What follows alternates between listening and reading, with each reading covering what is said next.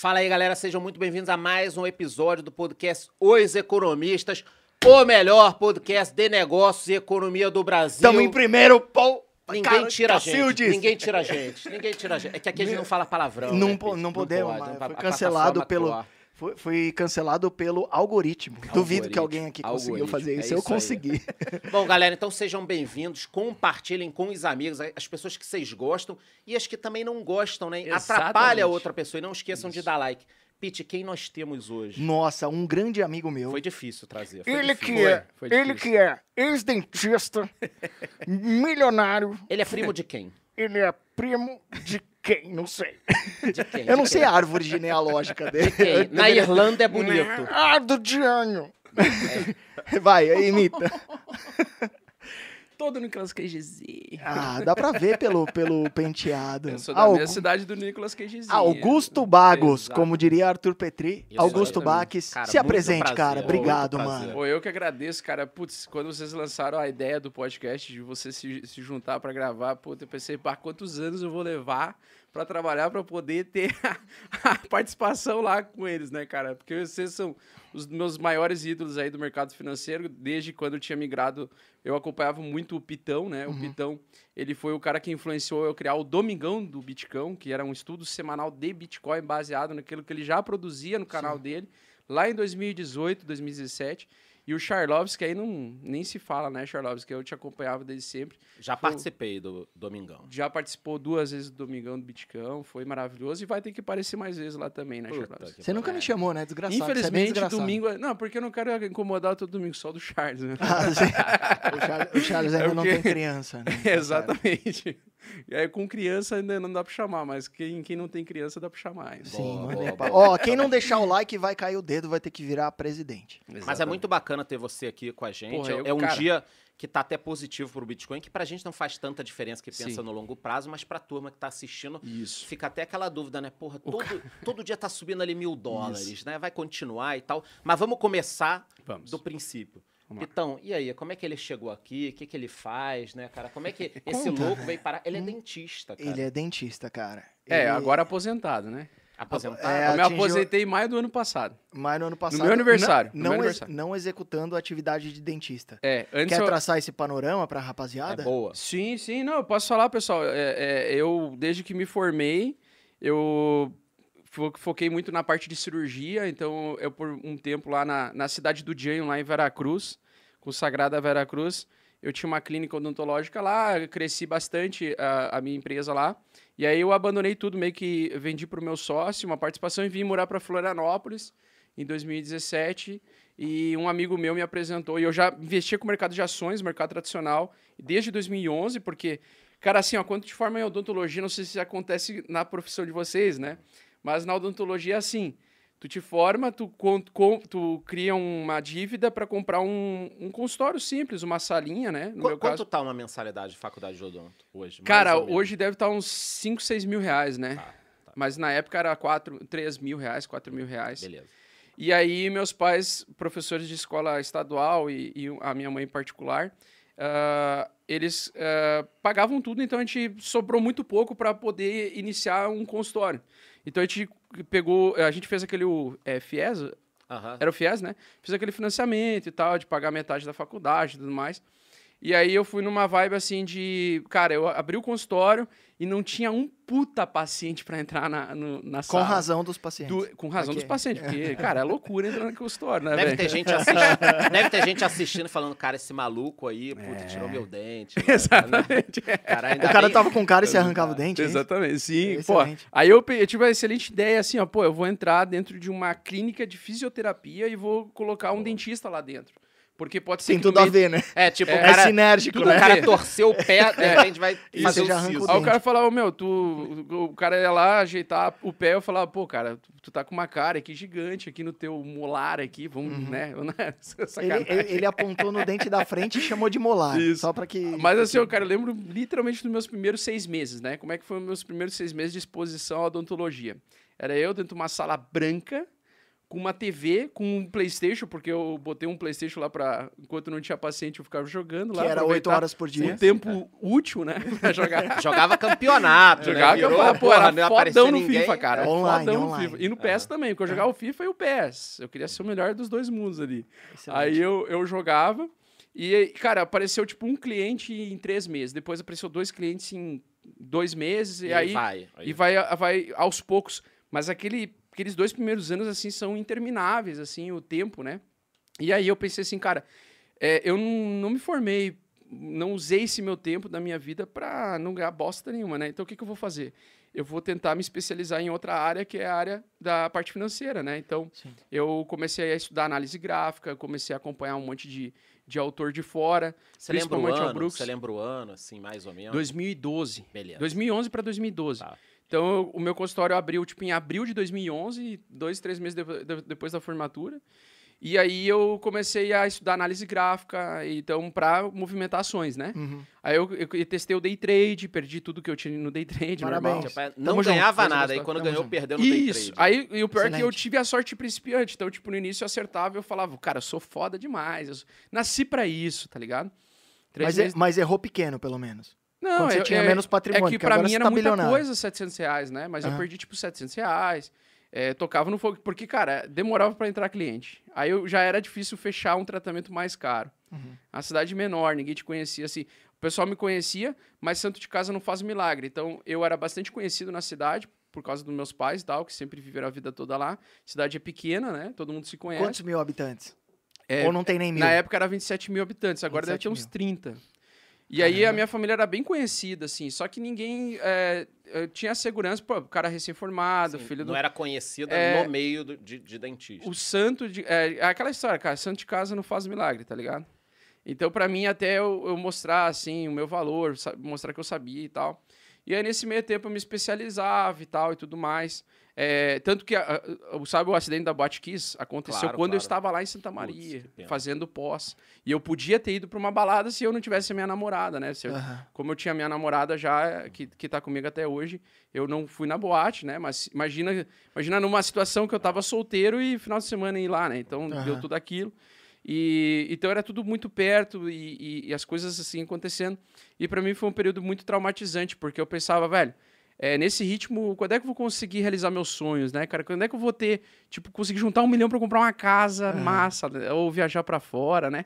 Cara, então eu fiquei dois anos nessa encrenca, assim, e aí eu comecei a ir pro hold, né, de comprar Petro, comprar não sei o quê, e aí deu... Começou bem. Comecei muito mal porque eu comprei essas porra no topo histórico e a Dilma foi eleita e desabou no- na segunda-feira, 20% tudo. Me caguei nas calças e perdi mais uns pila. Aí você pensou, tá difícil ganhar e ainda tô perdendo. né? Isso. Então eu, eu, eu estudava, eu entendia que o, o- o longo prazo era interessante, mas também por situações macro. Mil macro- pessoas assistindo, desculpa. Valeu, galera. Boa, galera, é isso aí, Isso pô. aí. Excelente. Compartilhem, Isso aí, né? fofas. Compartilhem. Pessoal, uma das coisas mais importantes do YouTube é o dar o like pra ele mostrar Isso. a live ao, ao vivo no tempo real pra ser Até, listada lá em cima. eu já dei o like aqui, ó. Isso, Eu exatamente. vou, eu vou dar. Então dá o like aí, fofas, e vão falando aí, divulgam no WhatsApp aí, que a minha, a minha audiência vem muito do WhatsApp, tu boa. acredita? Galera, vem. Divulga no WhatsApp aí, cara, que é, esse papo é importantíssimo. E aí o que acontece? Eu cheguei ali, eu, eu pensei, bom, cara, eu esperei três anos pra, sei lá, ter um lucro, daqui a pouco entra um político aleatório que o mercado reage negativamente à entrada desse político. Então, cara, era um passo pra frente, dois pra trás, era essa sensação que eu tinha, né? Mas eu já sabia lidar mais com a volatilidade. Então, toda aquela parte que a gente faz as- os erros, né? As cagadas, assim, é, no início, eu fiz lá na B13. Então, quando eu migrei para o mercado cripto, eu já tinha bastante experiência. Já. Cara, isso eu te garanto que isso fez muita diferença. Fez Sob, sob a ótica do risco, Isso. principalmente. Mas né? mesmo assim, isso não me impediu de eu quebrar no Covid, né? Parabéns. E perder 4,5 bitcoins, que era quase tudo que eu tinha. Eu tinha 5 bitcoins. Aconteceu no meio do desafio de uma corretora. E, e isso foi para mim bastante. Foi maravilhoso. Foi tipo o meu diploma do maior cagada que eu podia ter feito para eu simplesmente dizer, pô, esse foi um marco para mim. Eu me achava já bom, já me achava especialista o suficiente para fazer dinheiro. E cinco anos já, aliás, eu estava quatro anos no mercado cripto. Eu quatro anos depois de entrar no mercado cripto, eu consegui quebrar e perder toda a minha grana. E aí eu fiquei traumatizado por uns três dias. Aí eu fiquei ouvindo Salmo 91 por uns três dias, indo pro trabalho todo dia. E aí eu comecei assim, eu fiquei, eu fiquei assim, putz, perdi o dinheiro do meu apartamento, etc e tal. Que eu ia morar em Floripa e eu queria... Eu tava morando já em Floripa e eu queria comprar um apartamento, né? E aí eu simplesmente, assim, três dias depois me caiu a ficha assim, eu falei, porra, eu só perdi o dinheiro. Eu só perdi os 4.5 bitcoins, ou seja, não perdi conhe- nada. Seu conhecimento é eterno, É, e aí eu conversei com meu pai por telefone, meu pai falando assim, não, meu filho, é bem tranquilo assim, ainda bem que tu perdeu só 4 bitcoins. Imagina se tu tivesse 50 bitcoins, 100 bitcoins. Que bom que tu cometeu esse erro Cara, agora. e você Errou pequeno, é, errou e você pequeno. poderia É. ter perdido, né? Se Isso. você tivesse 15 BTC, talvez Isso. você tivesse perdido. E a minha ideia, baseada no, naquilo que eu tinha estudado de ciclo de mercado, no hal- o pós-halving, tinha acontecido o halving então, em 2020. Eu imaginei assim, pô, se eu, com 5 bitcoins, até 2021, eu vou estar com um milhão, de- no mínimo, de reais. Eu vou ficar milionário pela primeira No vez. mínimo. No mínimo. Depois você explica o que que é halving, porque aqui é um canal Isso. educacional, É, né? Não é porque a gente Sim. toma os Danone. Aí eu- é, gente é porque é porque daí assim, eu imaginava que o Bitcoin ele ia ter uma apreciação do seu valor depois dessa, desse, desse evento que acontece a cada quatro anos, depois a gente vai falar mais sobre isso. É, e essa apreciação do valor, eu, ia- pelos meus cálculos, é os cinco bitcoins que eu levei três, quatro anos para juntar, eles vão me tornar milionário. Tá. Né? E aí aconteceu de eu perder eles naquele ano. E logo depois do Covid, que é uma coisa que eu nunca tinha vivido, né? É, logo depois que eu perdi essa grana, o, o Bitcoin realmente não parou de subir e ele chegou no valor que ia me fazer milionário se, Se você tivesse eu tivesse os 5 os Bitcoins. 5 BTC. Então, assim, eu podia ter me feito de vítima, ter sofrido pra caramba. Tipo, Ai, não sei o quê, um puta mundo injusto, meu. Tipo, bossa, né? Do Hermes e Renato. Meu, puta, Puta mundo. mundo injusto. Mas, na verdade, eu olhei assim, cara, eu tenho minha mulher, eu tenho meus cachorros, eu tenho um, um lugar pra dormir, eu tenho meu, meu trabalho da odontologia e meu canal segue crescendo. Então, foda-se. Já rolava o Domingão. Já rolava o Domingão. Que é um plágio, hein? É. Inclusive já entramos com processo. Exatamente. Estamos movendo. Se retrate estou- aqui, eu estou- audiência. É, olha pra câmera número um aqui e se retrate, por favor. É, pessoal, eu admito aqui que eu plagiei o Domingão do Pitão. É Bom. isso. Convivam com essa realidade. Meu advogado tá assistindo, ele tá gravando, inclusive. Obrigado, Augusto. É Pode isso aí. continuar. Boa, pode, pode já mandar. e, aí, e aí, basicamente, foi isso. Aí, depois disso, eu fiquei milionário. Mesmo assim, no mesmo ano, eu fiquei milionário. Eu voltei. Eu, eu não perdi tudo, né? Eu fiquei, me sobrou 25 mil reais. E eu tinha comprado, acho que era 40 mil reais é, de Cardano. Que também era uma, uma moeda. E eu, tipo, tinha deixado ela em hold. Tá. E aí, ela em oito meses subiu muito e eu fiquei milionário por causa dela também. Então, no mesmo ano, Também. Aquele hold da Cardano, é, porque por outros motivos, pelo trabalho também. Mas assim, cara, eu saí de seis meses de fudido, de, de fudido financeiramente, falando, não de fudido em condições, Sim, né? sim, sim. Mas fudido assim de, porra, ter perdido todo aquele patrimônio que eu levei tanto tempo pra Fudido, recuperar tudo em seis meses. Emocionalmente, né? Não, mas o meu emocional ficou abalado três dias. Ah, tá. Andando que que ali em fez? Floripa, carro praia. Ah, eu tava olhando pra- Salmo 91 na orelha, é, olhando Que a que é beira-mar. no- O que, que é Salmo E, 91? e eu chegava em casa e a minha mulher me recebeu bem e ela não me abandonou quando eu perdi o dinheiro. Ah, tá, então isso é pra mim foi muito importante. É importante. Então ela me apoiou e ela falou assim: ah, tu não perdeu nada. O que, que é Salmo 91? Uma banda gospel? é Salmo 91? Fala aí, fala aí. Depois... Não, o Salmo 91 é uma passagem bíblica onde é, ela fala muito em como você pode se erguer. Ah, então tá. eu acabei me levantando, acabei aprendendo a Entendi. não me fazer mais de vítima. Você ainda Entender. lê todo dia ou você parou? Não, O uma Salmo vez por 91. semana, É. no domingo de noite, depois do domingo do. Viticão, eu tomo um chazinho lá, e aí eu, eu, eu aquele durmo. Al, aquele ayahuasca que a gente Isso. gosta. E eu gosto muito daqueles sons bineurais, tá ligado? Ai, eu adoro. Eu E som de chuva. Som de chuva também. Sons bineurais. Eu tô, a- às vezes Salmo 91, às vezes é sons de chuva, às vezes é o. Sabe o que estão perguntando Salmo. aqui? Que, que não ficou muito claro como você perdeu. Interessante, né? Porque Ah, a sim. Uhum. gente falando, tipo, ah, perdi, mas como assim? E- Que tipo de operação? O que, que você fez pra perder esses 5 BTC? Perfeito. É que assim, a- eu sempre tinha um setup, né? Eu tenho esse setup, eu ensino as pessoas a usar esse setup gratuitamente no YouTube. Eu ensino o meu setup. Esse setup ele é uma estratégia simples, eu faço 5 trades no ano e tal. E ele, quando você erra, você perde pouco, e quando você acerta, você pega umas semanas de alta muito boas, que é a média de 8, né? O setup da média de 8 semanal. É, na época, eu já, gost... eu já acreditava no meu taco, já entendia o que, que dava certo e o que dava errado, porque eu já tinha cinco, quase, quatro anos de exposição, né? E eu tava dois anos na BitMEX, que era uma corretora de alavancagem. Conheço bem. E aí eu tava 100 vezes sempre você pode alavancar. isso, eu tava com mãos pequenas sempre, então eu operava com 0,10 BTC, 0,20 BTC. É, e aí, com o meu canal, um cara, é, uma baleia, que se aproximou de mim, ele pelo Telegram, ele falou assim, cara, eu vou te ensinar e tal, artes ali interessantes para usar na BitMEX. E aí ele me ensinou, e aí eu fiz um dinheiro, isso foi em dezembro de, de 2019, dezembro de 2019. Em janeiro começou a história do Covid, né? Pelo mundo e tal. Sim. E aí, em- Março foi a pica. é, e aí, em janeiro, o, o cara, ele, ele eh, as, as técnicas que ele me ensinou, com a técnica dele, eu entrava com uma mão muito maior, dando mais margem, e eu ficava com o liquidation price zero. Ou seja, eu dava uma margem muito maior do que a operação alavan- alavancada que eu estava fazendo. Só que eu sempre postava em alta, não, nunca em baixa. Né? Então, na operação alavancada, você pode eh, pegar dinheiro emprestado ou pegar eh, contratos que representam um determinado ativo, no caso Bitcoin, e eu podia pegar emprestado um dinheiro que eu não tinha para poder me alavancar. E eu dava uma margem maior do que o empréstimo, bem maior do que o empréstimo que eu solicitei. Então eu podia apostar vendido, né? Podia apostar vendendo, as- ah, vendendo ativos que eu não possuía, mas eu poderia recomprar eles embaixo, eu teria o lucro. Então a minha ideia, é, o short dava, é, podia apostar em queda, podia apostar em alta.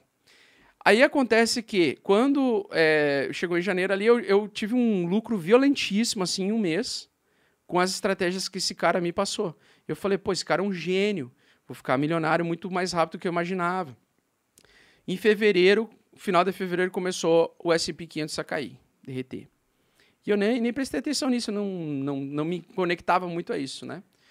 E aí, em março, 12 de março, o mercado caiu 50%. E antes de cair, às seis, eu, eu, eu, ia, eu era dentista ainda, né? Então eu, eu ia sair de casa ah, todo dia às sete horas para sair de- da ilha de Floripa e ir para Palhoça trabalhar. E era mais ou menos, eu saí uns 40 minutos antes assim de casa.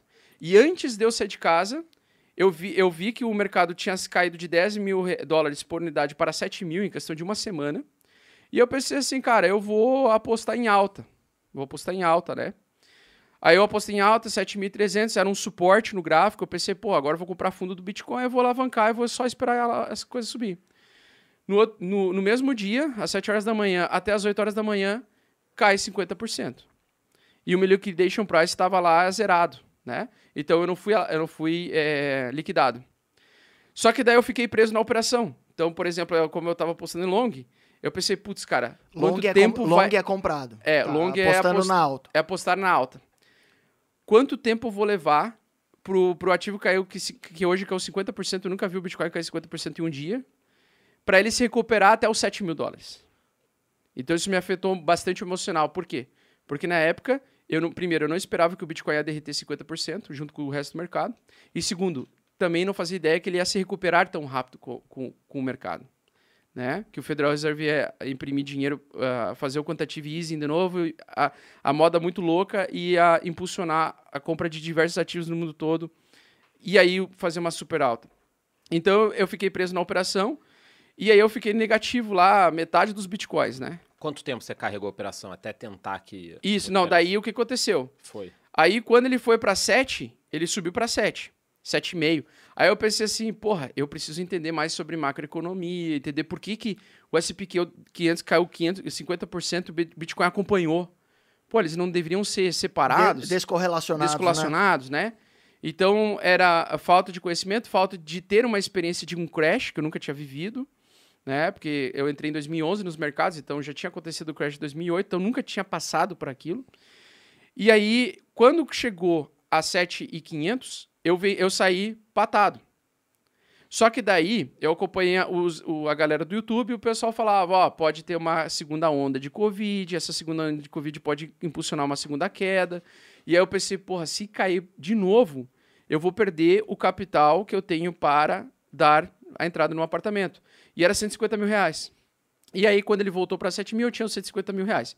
Então eu pensei assim, bom, eu vou shortar, vou apostar na queda, se ele tiver a segunda onda mesmo. Se ele tiver a segunda onda mesmo. É, esse cara que me ensinou, ele falou que ia fazer a mesma coisa. E ele era muito mais rico que eu, ele era bilionário. Então ele é uma baleia, né? Ele foi um dos primeiros caras a minerar Bitcoin no, no, no, no mundo. E ele, e ele falou assim: ó, vou shortar o Bitcoin, tal, tal, alvo tal e papapá.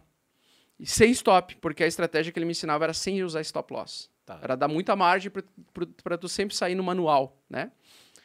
Só que daí o que aconteceu? No gráfico, se tu for ver ali no dia, ele foi chegou no 7500, ele já começou a querer encurvar para baixo mesmo. Aí eu pensei, ah, agora é batata, isso ali é um topo mais baixo que o topo anterior. E agora, mesmo que cair 50%, foda-se, eu vou dobrar o número de bitcoins. Bitcoin vai estar valendo mil dólares cada e eu vou ter ainda os 150 reais, só que com o dobro de bitcoins. É agora, é agora, é agora. Pau na máquina. E aí eu fiz, e aí eu não coloquei stop, que era uma coisa que eu nunca fazia até eu conhecer ele, né? E é uma estratégia ainda que funciona muito bem, só que eu não ela exige mais tempo de tela e Tá. experiências de mercado, né, para tu fazer isso. E aí eu usava também operações estruturadas. Então, às vezes, eu abria long e short, eu abria long no Bitcoin e short ao mesmo tempo no Ethereum. O primeiro movimento que eu fazia, que dava lucro, eu saía primeiro e depois eu esperava um movimento de alta, por exemplo. Então, eu fazia várias operações assim. E aí eu pensava, bom, já, te- já tenho essa experiência e tal, agora vai cair para mil dólares o Bitcoin. Eu pensar, eu comecei a pensar, né? Vai cair porque segunda onda, porque a galera sabe muito mais do que Na eu. bolsa, muito problema na época, É. circuit break, lembra? Cinco Obrigado. direto, dois no Obrigado. mesmo dia. Obrigado por lembrar. É, e aí eu dois no lembro de uma dia. live que tinha do Fernando Luz com o Ritemban e eles falando de segunda onda, porque essa recuperação vai sem L, não vai sem V, impossível sem V, papapá. papá. Só que ninguém também ia prever que o, que o Fed ia imprimir tantos dólares como, como nunca antes na história da humanidade, né? Então, o que aconteceu? O mercado foi justamente na direção oposta, que foi só subir, mesmo com a segunda, terceira onda de Covid, mesmo com variante, o mercado tava foda-se, tava comprando, comprando, comprando. E aí, e aí quando saiu de 7 mil para 10 mil, foi muito rápido.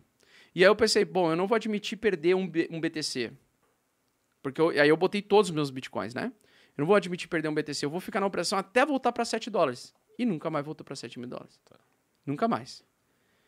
E aí, tava, já estava em 14 mil e eu estava com prejuízo de 2, 3 bitcoins. E ali em 18 mil dólares eu ia ser liquidado. E aí aconteceu que quatro meses depois, sem eu conseguir dormir, porque isso me afetou psicologicamente muito, eu fiquei me culpando muito, né? Fiquei, porra, se eu sair agora, eu vou admitir dar dois bitcoins pro mercado, dar três bitcoins, daqui a pouco quatro. Cara, quando faltava meio bitcoin, eu falei assim, velho, eu admito que eu sou um merda. aí eu peguei Caralho, e mas você a falou isso no almoço também. Até É. Liquidou, né? Você liquidou, né? Eu liquidei porque eu queria voltar a dormir. Tá. E aí, quando eu liquidei, eu cheguei pra minha mulher. Isso foi no domingo de noite. Eu falei pra ela: Ó, amor, é o seguinte, ó, eu perdi a grana do nosso apartamento. Nós, infelizmente, vamos ter que fazer uma nova mudança. Porque eu fiz uma opção de compra. Pra do debaixo apartamento. da ponte, pronto, vocês mudaram. É. Ah, boa. Então, eu fiz o seguinte: no início do ano, como eu tava ganhando grana com, com cripto já há um bom tempo, eu já tava confiante demais. Né? E eu achava que o Covid não ia vir pra cá, ou que não ia, isso não ia afetar os mercados em geral, não tinha essa expertise, né? E naquele momento se falava isso também, né? Isso. Que agora é fácil a gente olhar. Olhar pra trás é, sempre fácil, né, Pete? E 2020 É, era o engenheiro, halving. engenheiro de obra De obra pronta. pronta, é. Mas naquele momento E fala. 2020 ou 2019 era o halving. Era 2020 o halving. Aí eu pensei, pô, esse ano é o ano de, de, de extrapolar, né? E aí eu. Vamos explicar o que é halving? Explica aí. assim, Porque a- é, é importante falar sobre a oferta de criptomoedas, Uhum. é, a limitação do Bitcoin, que eu acho que é um dos apelos do Bitcoin, né? Isso. É, então, explicar o que que é halving, oferta limitada, 21 milhões de Bitcoins, porque tem... Estamos com 1.589 pessoas Boa. assistindo agora. Oh, é isso aí, Pete. E Bitcoin 44.390 dólares. Ethereum, que depois ele vai falar, porque ele não gosta do Ethereum, 3.100 dólares. Ele odeia. Gerando a discórdia, né? Valeu. Pau no cu do Ethereum. Fala do halving aí pra O- galera o- saber. ok, ok. não tô brincando, não. Eu É adoro uma o brincadeira, pessoal. O, na verdade, assim, o halving ele é um sistema programado de queda de recompensa de mineração que, dos nós de validadores ou dos mineradores de Bitcoin. É que pra gente, pro cara entender o que, que é o halving, nós vamos ter que falar o que, que é o Bitcoin. Fala, fala que é um corte de oferta aí É. e vamos seguir. Tá, tu não quer o básico. não, Tem- tô brincando. tô Tenta explicar Não, em- vai, vai. Em, Não, mas até, o- em até 48 minutos. Tá, a- até, beleza, até 48 minutos, vamos lá. Então, o- não, o Bitcoin ele surgiu em 2008, eh, 2008 saiu o paper dele numa, num fórum Cypherpunk, ah, onde após ah, o grande crash, um cara que, tá, que usa o nome de Satoshi Nakamoto, ele desenvolveu aí um sistema monetário descentralizado distribuído ponto a ponto. Então, onde você poderia usar um, um dinheiro escasso a 21 milhões de unidades que você poderia transferir para qualquer pessoa que tivesse conectado à rede da internet, ponto a ponto de qualquer lugar do planeta. E ele dava como recompensa 50 bitcoins a cada 10 minutos para quem naquele na, para rodar esse protocolo, para fazer o ecossistema do Bitcoin funcionar, Naquela estrutura. aquela estrutura funcionar Aham. ele estabelecia aqui, bom, como não, como esse novo sistema monetário, como essa nova moeda ponto a ponto, ela não vai ter intermediários, os intermediários vão ser os próprios participantes da rede. Então ele deu a possibilidade de qualquer pessoa poder instalar o protocolo dentro do seu computador, fornecendo o processamento computacional para fazer validações das transações e substituir o papel do banco. Então isso basicamente é o Bitcoin. E ele fez um sistema chamado de mineração. Então ele pagava 50 na época, ah, de 2008 a 2012, de 2008 a 2012, ele pagava 50 bitcoins, o protocolo recompensava 50 bitcoins a cada 10 minutos para as primeiras pessoas que de- deixavam o seu computador com o Bitcoin Core instalado, conectado 24 horas na internet, para que o computador dessa pessoa pudesse fazer automaticamente a validação das transações desse novo sistema monetário. Então, basicamente, ele pagava uma recompensa de 50 eh, bitcoins. E isso ficaria, ah, essa mineração, esse processo de validação, essa recompensa, ela vai perdurar até 2140, tá? Ou seja, até 2140 serão sempre emitidos novos bitcoins e esses bitcoins vão ser sempre pagos primeiro para os mineradores, os validadores da rede.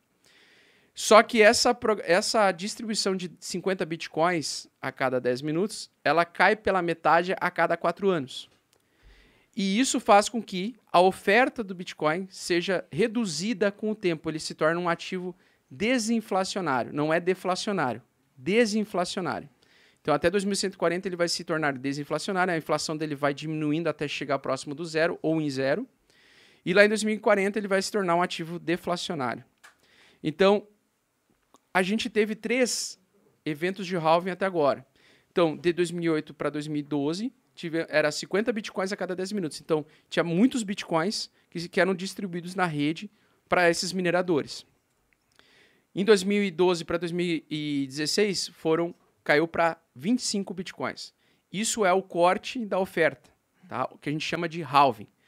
Queda da recompensa de mineração. Então, a queda da recompensa de mineração, ela torna o Bitcoin, o mercado de, de, de Bitcoin, mais escasso a cada quatro anos. Só, só um ponto, eu acabei de postar aqui nos comentários pra galera um reloginho com a contagem regressiva pro próximo halving. Isso. Faltam 735 dias. Perfeito. Beleza? Quem quiser, clica lá no reloginho. Falei. E aí a gente identificou, depois desses anos todos, um padrão, que é o Bitcoin ele tem, no, no ano do halving, uma alta, porque a demanda, mais pessoas vão conhecendo, entendendo o que é o Bitcoin, mais pessoas vão disputar por esses Bitcoins que estão na rede já gi- girando, só que a oferta vai caindo pela metade a cada quatro anos. Então nós temos um padrão seguinte, hoje em dia, né? O primeiro ano, o que é o ano do halving, que acontece a, a queda da, da oferta pela metade, nós temos uma distorção de 100% de valorização no Bitcoin em média, naquele ano. Então, o Bitcoin começa em janeiro com um preço, o 12 meses depois ele sobe em, média 100%, tá? Mas ninguém se antecipa a isso, sabendo Sim, que todo mundo se antecipa. Ah, tá. Exatamente. Então, todo mundo começa a comprar antes disso. Foi lindo Antes do 2020, né? A parte Isso. de CRI. Foi lindo. É né? isso aí. E, e era um negócio meio esperado, né? Isso que a gente tá tentando falar pra Isso. galera.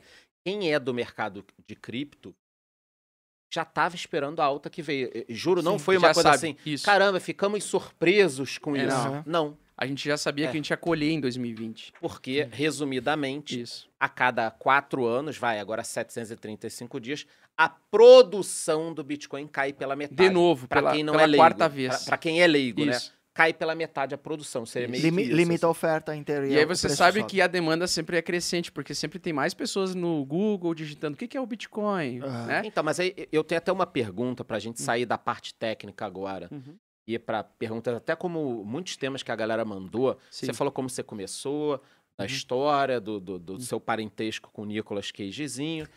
e, e aí eu tenho uma pergunta interessante, né? O Pete até quer perguntar sobre B3, morreu depois. A minha pergunta pra você é a seguinte: você acha que o mercado cripto Ele aqui no Brasil, por exemplo, nós já temos muitos investidores, mas ele está só começando, acho que ele já atingiu um patamar legal, nem começou ainda, a gente Uhum. pode ter 20 milhões. O que, que você enxerga para o Brasil hoje em termos de cripto? É um bando de sardinhada. Tem muita gente se, xing- se ofendendo É. Se- se aqui no ofendendo, chat. isso. O que a gente adora, tá? Então É se isso, ofendam, isso, é isso. livre aqui. Isso fiquem bem bravos. Estou nem aí. a gente Mas- gosta. Acha bom. que tem muito Gera um potencial? engajamento, Gera engajamento. Depois até o Pete vai falar do B3 morreu, hein? Estão cobrando a Isso, gente. Sim, sim. Mas primeiro, como é que tá no Brasil hoje e o que, que você enxerga para os próximos dois a Isso. três anos? É, para o Brasil a gente está dando passos de, de criança ainda, por quê? Porque das 10 milhões de investidores que existem no Brasil hoje, especuladores de cripto, de Bitcoin, a maioria procura por shitcoins. Tipo, dê Shiba, nomes, dê nomes. Baby Doge. Só trabalhamos com nomes aqui no podcast. É. Fala aí. Shiba, Baby Doge, uh, Flock, Inu. Cara, tem várias aí, meu. Tem várias altcoins. As pessoas São ela- protocolos que não vão dar em nada. que não vai dar percepção. nada. Que a pessoa pensa assim, bom, o Bitcoin já é caro. Ele pensa em comprar sempre o Bitcoin inteiro, né? O cara se pensa, pô, se eu comprar um Bitcoin.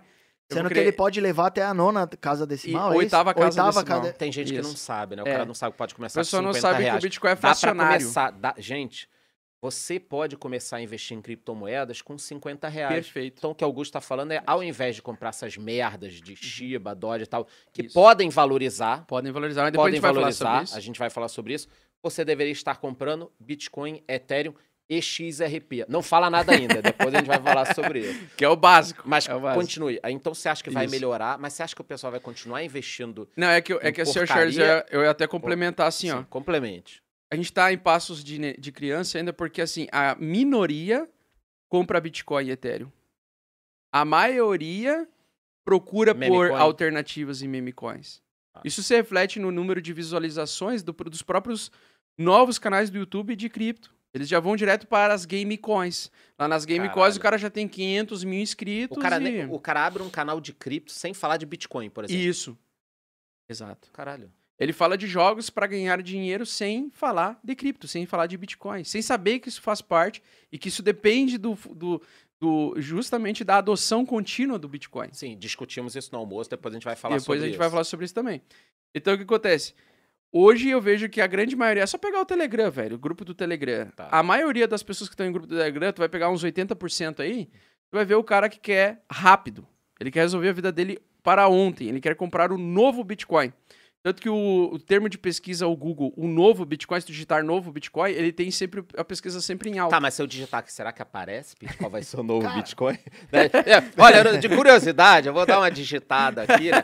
Ou então aquela A pergunta nova assim, Magalu, né? Se eu colocar Magalu. 50 mil em Bitcoin hoje, quanto eu ganho no mês, né? Isso é Cara, clássico. Aquela Ah, isso é pergunta de clássico. tiozão do churrasco. Isso é um, É, é, um, é. é um clássico. Então você acha que o problema é que antes do sobre a B3 morreu?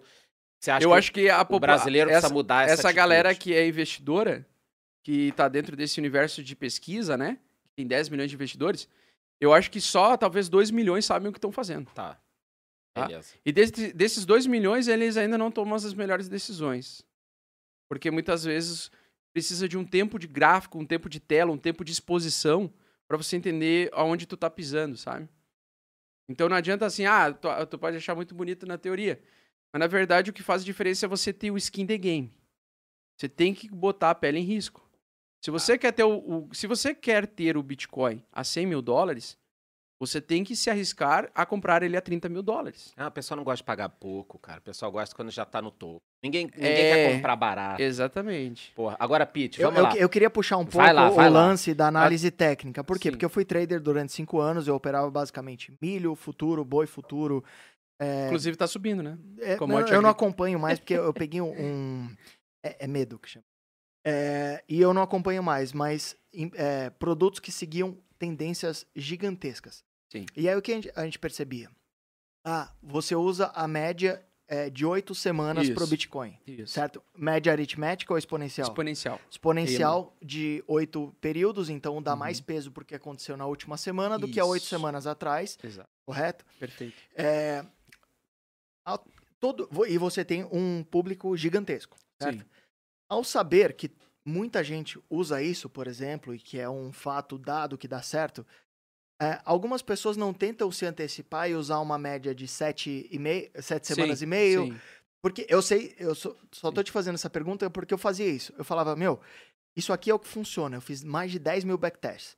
Então, Média de 8 Sim. funcionava. O que, que eu fazia? Eu, eu usava uma média de 7 com um gráfico diário, alguma outra Isso. coisa assim.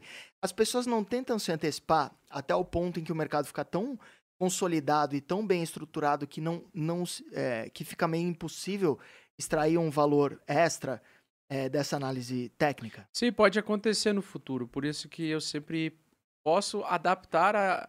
Eu, na verdade, não uso literalmente a média de 8 semanal. Eu uso a média de 59 dias. Eu já adaptei ela, na verdade. Puxando um pouquinho para trás. Eu uso. Porque 8 semanas, 7 dias seria 56 dias. 8 Sim. semanas. Então, eu coloco 59. Eu adapto um pouco ela para me antecipar. Daí eu coloco 59 dias, porque daí ela já se atualiza ao dia, não à semana. Sim, aham. Porque ela é a, a média 56 é a mesma média que a média 8 semanal. 56 Sim. dias, né? E você acha que as pessoas tentando se antecipar, o mercado ele não vai virar tão eficiente que é difícil extrair uma, Sim, sim, um- sim. um, valor Pode, disso? pode diminuir a volatilidade e tudo mais. Só que por que, que a média é eficiente no caso da, do Bitcoin, né? Para mim, pelo menos, e o Ethereum principalmente. É porque as pessoas, a maior parte do mercado não tem paciência de você aguardar três meses para poder se posicionar acima dela. Caramba, três meses, não é nada, cara. No É, mas tem gente que não consegue ver o gráfico e não mexer no dinheiro todo dia. Entendi. Eu falo isso por, por, por- por amigos meus que eu sei que eu, eu sei a carteira da pessoa, eu vejo que ele mexe no dinheiro todo dia. É um vício. É um vício. Muita gente tem o problema de querer mexer todo dia no, no dinheiro. E aí eu descobri que quanto menos tu mexe e mais tu pensa, melhor. Você acha que. Você acha? Você acha que. Que isso é tipo a Maria Gabriela do mal, dinheiro, não? dinheiro é igual sabonete. Quanto mais você mexe, menos sobra. Exatamente. Cara, pior que assim. Agora, Pitch, é o seguinte: sem que ele nos escute, se a gente fosse. O Charles ele tá muito arrependido de ter um podcast comigo. Não, não, não, não tô. Muito não. Ele tá pensando. Não tá? Ele vai chegar Não em casa. tô, não tô. Eu tô pensando o seguinte, ó, se o Augusto não É. escutasse aquilo que a gente tava conversando, né? É. Ele não gosta de ações, não gosta de fundos imobiliários, não gosta de fundo multimercado. B3 morreu. B3 morreu. Ah, Cara, o que, que a gente pergunta pra ele sobre se isso? B3 morreu. B3 morreu. Não. Não morreu? Tem, morreu. tem posição em B3? Você é um cara eu, skin tenho, the game. eu tenho só no Bank, né? Eu tenho no Bank de ações. Começou E, certinho. e- e o melhor é que eu gostei de comprar topo ela, né? Porque ela dá, dá uma sensação muito gostosa de tu... Você lembra quanto você pagou? Eu paguei 8 dólares. Ah, Ah, é 8 reais, perdão. É 8 reais, né? 8 reais. Hum, não sei. É que eu sempre penso em dólar, mas é 8 reais. 8 tá. reais. Tá 6,39. Ah, não, tá, tão ruim Não, assim. não tá ruim não, não tá ruim Não, mas é que daí vocês vieram e falaram pra mim que tava caro. É que é uma boa empresa, cara. O, É, é Nubank que eu tô o pensando logo Tech, pra- é, é uma boa empresa, É. 50 milhões de clientes, Isso. entrando É que na Colômbia, verdade eu México. gostei, eu gosto porque é o banco que eu uso, né? Sim. Então- E, e funciona muito bem o Isso. aplicativo, né? Cara, é maravilhoso. Tá, mas e as pessoas confundem isso. Eu já vi Sim. alguns amigos meus falando de você. Hum. É assim, puta, o Augusto acha que é realmente que B3 morreu. Por exemplo, ações não vai dar em nada, fundos imobiliários Ninguém não vai dar em entende nada. essa. é o oposto. Ele tem um humor É. ácido, esse cara Acontece engraçado. comigo também, É né? uma Já zoeira, conversou. filha da puta que Eu eu fui faço. cancelado pelo algoritmo porque o algoritmo não gostou da, da minha, da minha sagacidade. É. Inclusive, vou, vou, é, aproveitar essa brecha pra ir dar uma mijada, que eu tomei muita água, eu não tô Boa. acostumado. Olha, olha, É aquele, isso olha o, o medo do grupo primo, me colocaram uma água com É gás e uma rins. sem gás. É, dois rins, Eu cada garrafa é um rim. acostumado. É um Então, café, né? Aqui. enquanto eu vou dar um, um mijex, é, eu B3 toco morreu aqui, ou não? Valendo, vai, vai, B3 ou Charlão. não. Vamos Cê- lá. cê- lá em Dubai eu tinha uma caixa de som da JBL que eu pedi um casamento da minha patroa. Aham. Aí eu pedi pro fotógrafo lá fazer a- o negócio no deserto pra mim pedir o casamento dela. Aí ela- ele comprou uma puta caixa da JBL gigantesca. Eu falei pra ela, compra uma caixinha da JBL, né? Aham. O bicho chegou uma caixa desse tamanho com microfone. Aí eu aproveitei pra fazer uma zoeira, né? O Bitcoin começou a cair em dezembro, eu tava lá. Eu, eu peguei o microfone e coloquei numa sacada lá no, no hotel lá. Falei assim, ó. "Fa- Fala pessoal, Bitcoin morreu, B3 vive. Falei assim, né? Então sempre tem o oposto também. Eu faço da zoeira essa, essa- Acontece essa isso piada. comigo, a gente já conversou, né? O pessoal não Eu entende. e tu somos bem É, zoeiro. Mas as pessoas têm que entender. Isso é uma forma de provocar até o estudo, né? Que a pessoa entenda, estude, Isso. busque. E eu acho que converge o, no- o nosso pensamento para a questão de que cripto, ações, fundos imobiliários, Sim. talvez daqui a 5, 10 anos, comecem a virar a mesma coisa, né? A gente vai investir em Isso. ações com criptomoedas, através de criptomoedas. Por Isso. que não uma empresa... Vamos viajar aqui, né? A gente abre uma empresa de refrigerante ou água. Uhum. Por que não fazer o nosso IPO, como o Nu- Nubank fez, Aham, só que com, com, com blockchain. criptomoedas? Isso. fazer Sim. um ICO de Isso. uma empresa. Qual o problema disso? Exatamente. Cara, não vejo problema nenhum. Exatamente, exatamente. O- os IPOs eles já acontecem através dos ICOs, né? Que é Sim. a, o Initial Coin Offering, que também é uma forma de você poder dar uma participação. Só que as empresas, a- a- pri- principalmente as empresas novas agora, as startups de tecnologia, todas elas já estão entrando dentro do mercado cripto de primeira já, com a, com a estrutura blockchain, né? Aí ela faz o IPO através de- do ICO dela, né? Que é o Initial Coin Offering, ou oferta inicial de moedas. Ah, ao invés dela te vender o papel dela antecipado, ela vai te vender uma participação através do token do, do, do ecossistema. Aí a pessoa do outro lado da tela pode se perguntar o que, que é um token. Explica aí. Então, quando surgiu o Bitcoin, ele, ele se preocupou em ser uma, um sistema monetário descentralizado e distribuído, Que nunca funcionou antes. que nunca funcionou porque antes. tinha duplica é, é, duplicidade. duplicidade. E aí, por conta sim. da blockchain, Eu vi isso várias vezes, Isso. tá? Moedas Isso. digitais que deram errado porque. exa- o tipo a Ego... a- não era não nem é só é a duplicidade, não, tá? Era, era rolo. Tipo, tinha um milhão de moedas, viravam 40, né? Isso, Tipo, isso. E aí o que acontece? Ah, o Bitcoin surgiu como sistema monetário ponto a ponto, rede Já distribuída explicou, e tal. pô, já explicou. Senão E a galera aí o vai e- embora aqui, estamos com quase 2 mil. Quase Boa. duas mil então, pessoas. vão dando like, pessoal, pra essa É. live aparecer pra mais pessoas agora no YouTube. Então, o que, que mais? Então, chuva de like, tá, fofas? E no chat, coloca fogo no chat. Coloca fogo no chat se tu tá curtindo o papo. Bastante foguinho no chat aí pra, pra gente passar no primeiro lugar lá no, no YouTube. Boa. Pessoal, aí, o- aí surgiu o Ethereum em 2014 com uma proposta um pouco diferente, ser o, o- onde seria uma camada de desenvolvimento de aplicações descentralizadas. Então ali no eles pegaram, Você gosta muito do Ethereum, hein? eu gosto Tô muito do Ethereum. Você, Eu confia, também, eu você também. confia mais na rede do Ethereum ou nesse botão da sua camisa? Nesse Botão. último que tá mais assim, Esse que tá saindo. explodindo, É. você po- Ethereum. No Ethereum? Ó, qu- quando bater Eu duas mando mil até. pessoas, mostrarás o, a mama Os mamilo? Ah, mama esquerda. A Não, mama? cara. Mamilo? Mami, mami Lex. Polêmico? Não? É, Bora. Fala. Aí o que acontece? O, o Ethereum, então, ele começou um processo chamado de tokenização, que é você poder registrar é, direitos únicos dentro da tua blockchain, os dados únicos dentro da blockchain, Boa. semelhante à do Bitcoin. Então, a gente agora, por exemplo, na rede Ethereum, a gente pode fazer que nem nos anos 90. É, quando a gente jogava fliperama, não sei se tu, tu jogava Pô, fliperama. Bastante, eu gostava bastante. Sabe a ficha de fliperama? Sei. Então, a ficha de fliperama... Não é cartão do Play Card, É. não. É ficha. Isso. Plau. Bom, eu lembro que eu jogava Street Fighter na rodoviária, Street Fighter 2, Street Fighter de, rodoviária, saiu uns 20 Hadouken de Você uma pegava aqui o Blanca? vez. O Blanca também, porque Blanca a brasileira era era- muito louco. né? É, aqui é Brasil. E aí o que acontece? Eu chegava lá no caixa, a mulher do caixa, eu levava um real pra ela, uma moeda de um real. Quando eu dava um real pra ela, ela me dava uma ficha. Quanto que vale aquela ficha? Um real, certo? Isso é um token, ou seja, só que qual é a diferença do, do, do token, ou seja, da moeda, da ficha do fliperama, da moeda real? Por que eu não poderia colocar a moeda real dentro do fliperama? Porque o- a diferença entre a moeda e o token é que o token ele tem a funcionalidade específica para algo. Então, por exemplo, tu comprou uma fi- um real, trocou uma moeda de um real por uma ficha de fliperama. Aquela fli- ficha de fliperama ela não pode ser trocada por outras coisas. Ela só pode ser usada especificamente para encaixar naquela máquina e tu ter cinco minutos de jogo. Certo? Certo. Então tu comprava cinco. No final do, da, da- da- do- no final aí, na conclusão, né? Aquele token, então, ele representava a compra de cinco minutos de tempo de jogo. Entendeu? Sim. Perfeito. Então, isso é a tokenização. Então, o Ethereum é. Lá no Ethereum, você pode pegar os seus bitcoins, você manda para uma empresa que é como se fosse essa caixa. Essa caixa, caixa vai receber o teu bitcoin, ela vai travar dentro de um cofre para ti o teu bitcoin e ela vai te emitir um token que representa um bitcoin inteiro. Chama-se WBTC ou Bitcoin congelado. Por que, que o Rapid Bitcoin ou Bitcoin congelado? Porque o teu Bitcoin não está mais sobre a tua posse, está sobre a posse do contrato inteligente. Ou da empresa que, que assegurou a posse e está te dando garantia um token que representa o Bitcoin.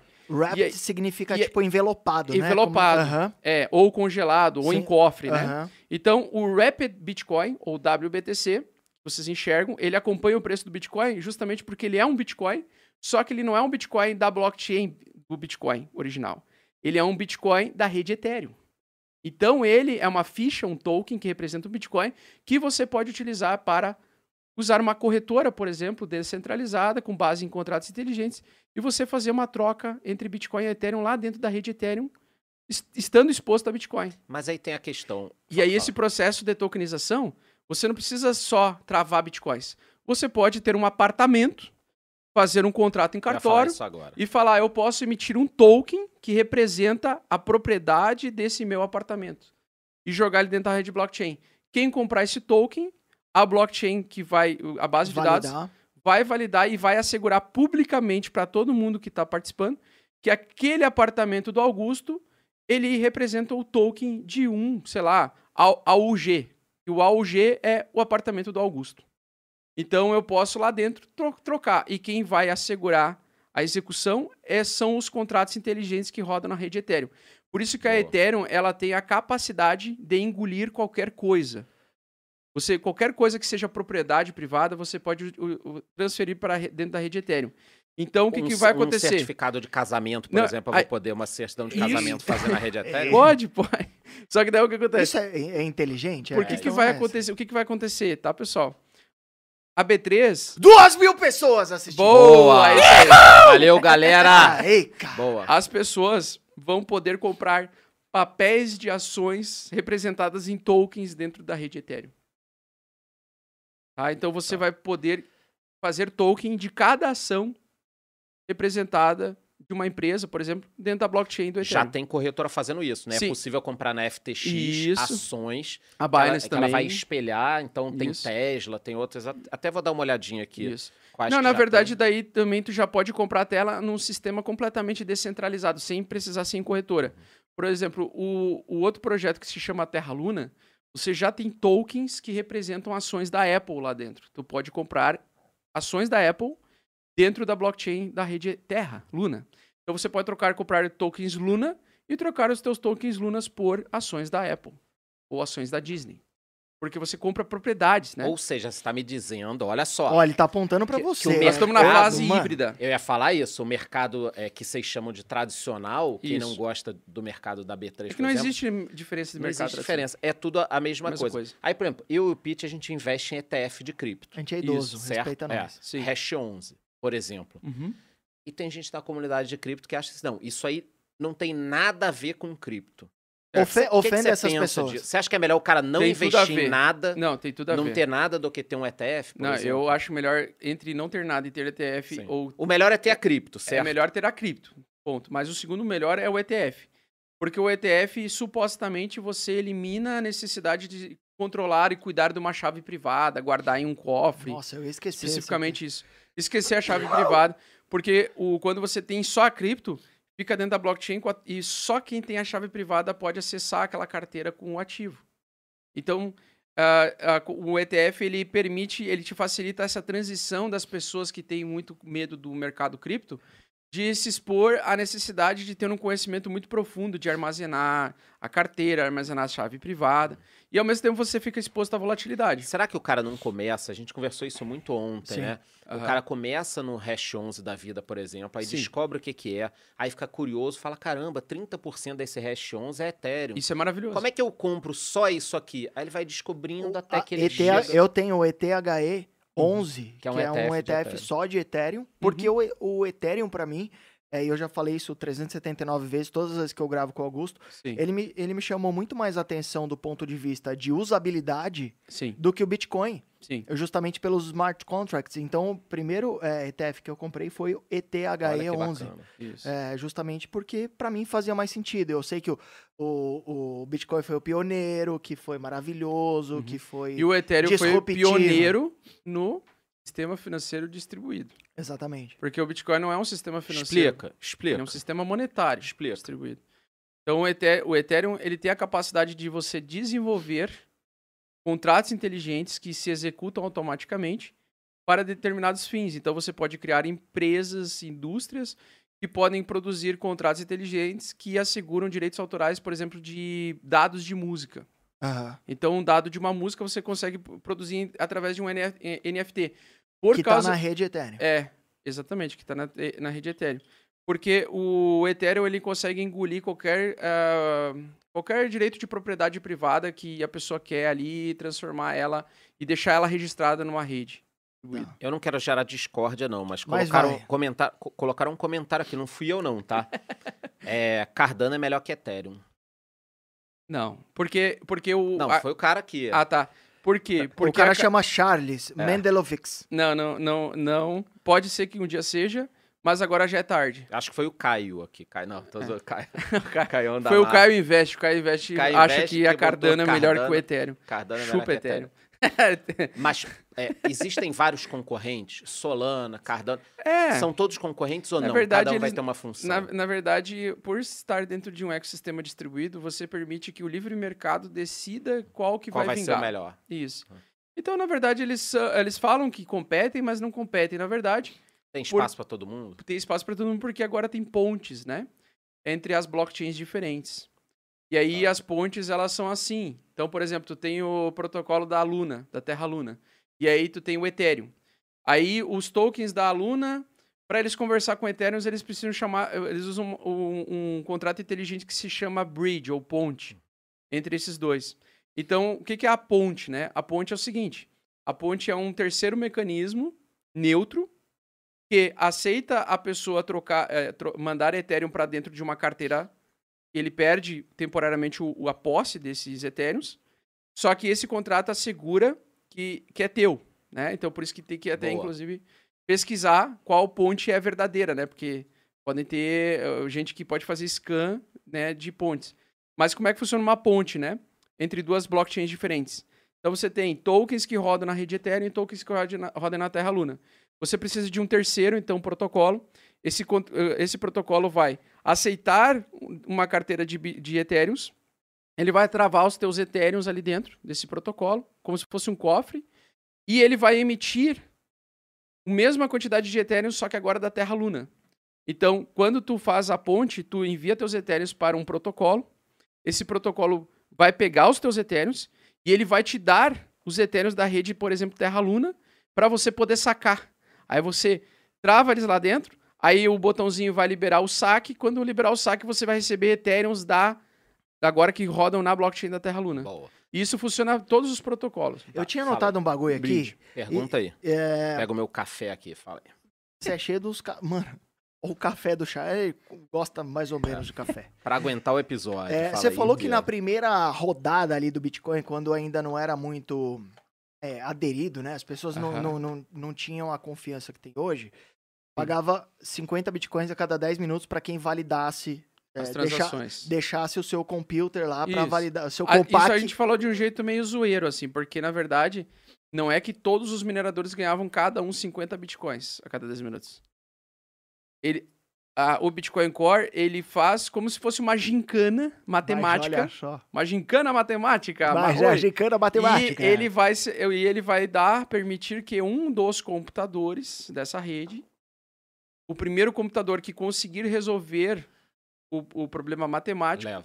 vai res- receber os 50 bitcoins. Tá. Então só, tem 50, só tinha 50 bitcoins a cada 10 minutos para o mundo todo.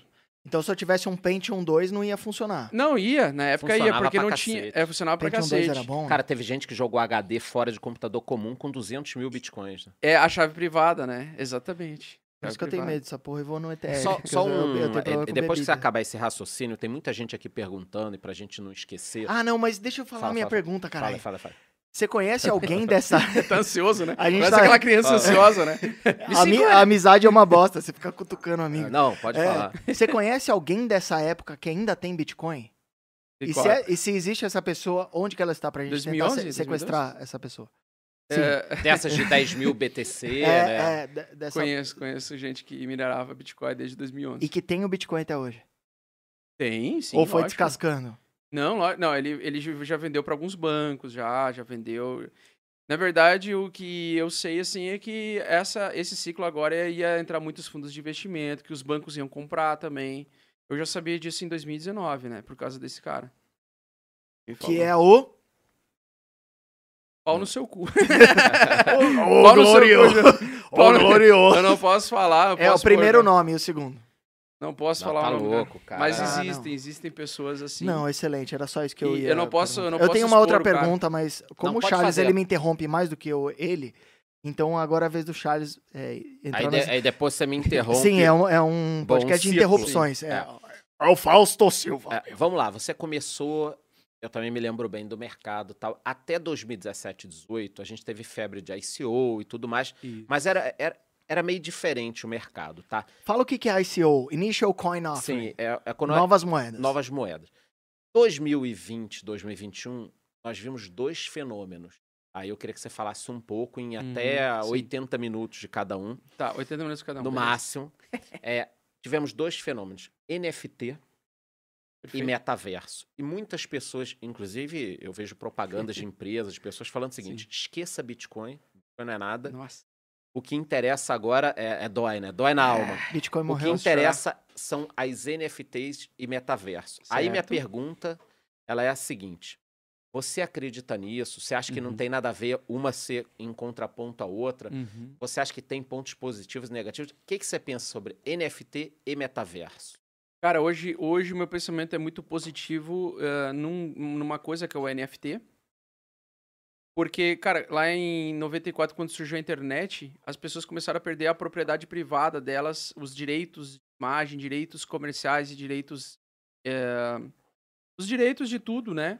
Porque tu postava uma foto e essa foto, se você passasse para outras pessoas, ela era duplicada a do infinito. Boa.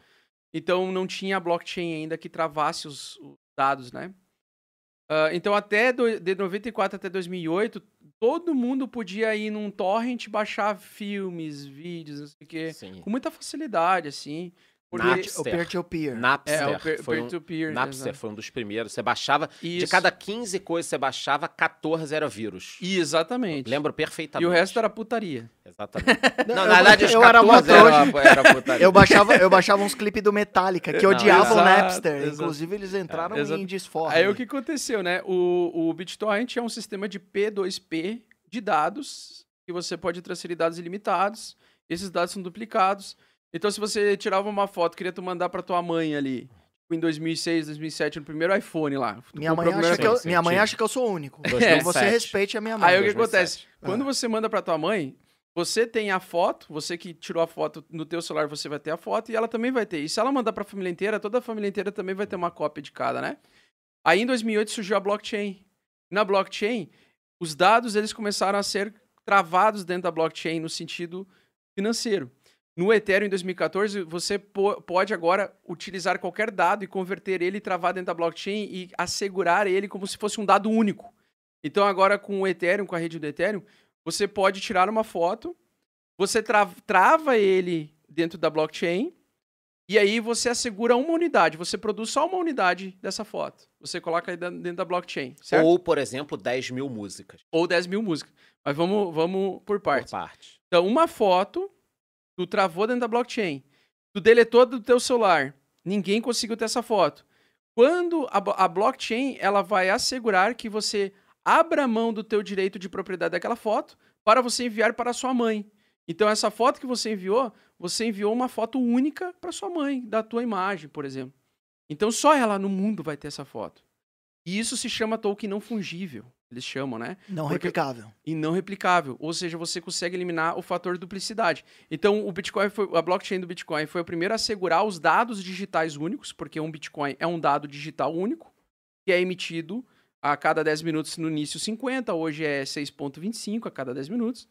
E eles começaram a, ah, não vamos limitar isso só a um algoritmo que representa dinheiro digital. Vamos usar isso para fazer todos os dados, música, foto, pintura, imagem, O Imagine Dragons fez um, um lançamento de um álbum Isso, foda, isso. né? Então a gente conseguiu agora. Sabe aquele problema que a gente tinha em de 1994 das bandas começaram a não- conseguir mais vender tiragens de discos, né? Aham, sim. Porque até lá na 94 eu era colecionador de Offspring, por exemplo. Ah, isso. Animal. Offspring, é, ACDC, Scorpions, eu sempre fui fã, Ramones e tal. E eu comprava o CD. Britney, Britney Spears. Isso. E, e aí o, a banda, ela fazia uma tiragem, né? O estúdio, né? A produtora fazia uma tiragem de gravadora. 200 mil... É, a gravadora fazia uma tiragem de 200 mil CDs no mundo todo. Então só quem tinha os 200 mil, ou o cara ficava com, ou o cara comprava o CD pra ouvir a música, ou ele ficava escutando rádio quando a, a música tocasse, ele saía correndo, pegava aquelas fitas A e B, né, que gravava cinco músicas cada Cassete, lado, aham. E gravava a musiquinha lá com propaganda e tudo, e foda-se, né? Então era o jeito que você podia ter o direito à propriedade daquela música sem você é, gastar, por exemplo. Então você gastava ou comprava o CD, por exemplo, e as bandas ganhavam com vendas de CDs. Depois isso migrou para a venda de show, porque as músicas não tinham mais propriedades, né? Tu, tu fazia a música, mas qualquer um podia baixar, instalar no seu iPod lá e ficar ouvindo. A treta do Metallica com o Napster foi justamente essa. né? MP3 ou, ou gravar num DVD, né? Então, a gente ficou por muito tempo é, sem poder assegurar os dados digitais únicos na internet. Todos os dados que tu colocava na internet, eles eram duplicados, replicáveis e tu perdia o direito de propriedade. Com o Ethereum, tu consegue agora fazer, por exemplo, 200 mil CDs Únicos. digitais únicos com 18 faixas únicas lá dentro. E o cantor vai quem poder compra- vender direto pra Sim, pessoa? sim. Então tu pode refazer de novo o- a venda de CDs digitais que acontecia antes do surgimento da internet. Isso é fodástico, cara, porque tu consegue travar o teu direito de eh, e aí tu consegue fazer clubes com isso. Aí tu consegue, Você por exemplo, comuni- mini comunidades. Tu pode criar fosse- comunidades exclusivas, tipo maçônicas, assim, sabe? Uhum. Então vamos dizer assim, ah, eu, eu quero fazer uma, uma, uma. Eu quero criar um, um, um grupo fechado. Eu vou fazer o seguinte: eu vou criar 10 imagens.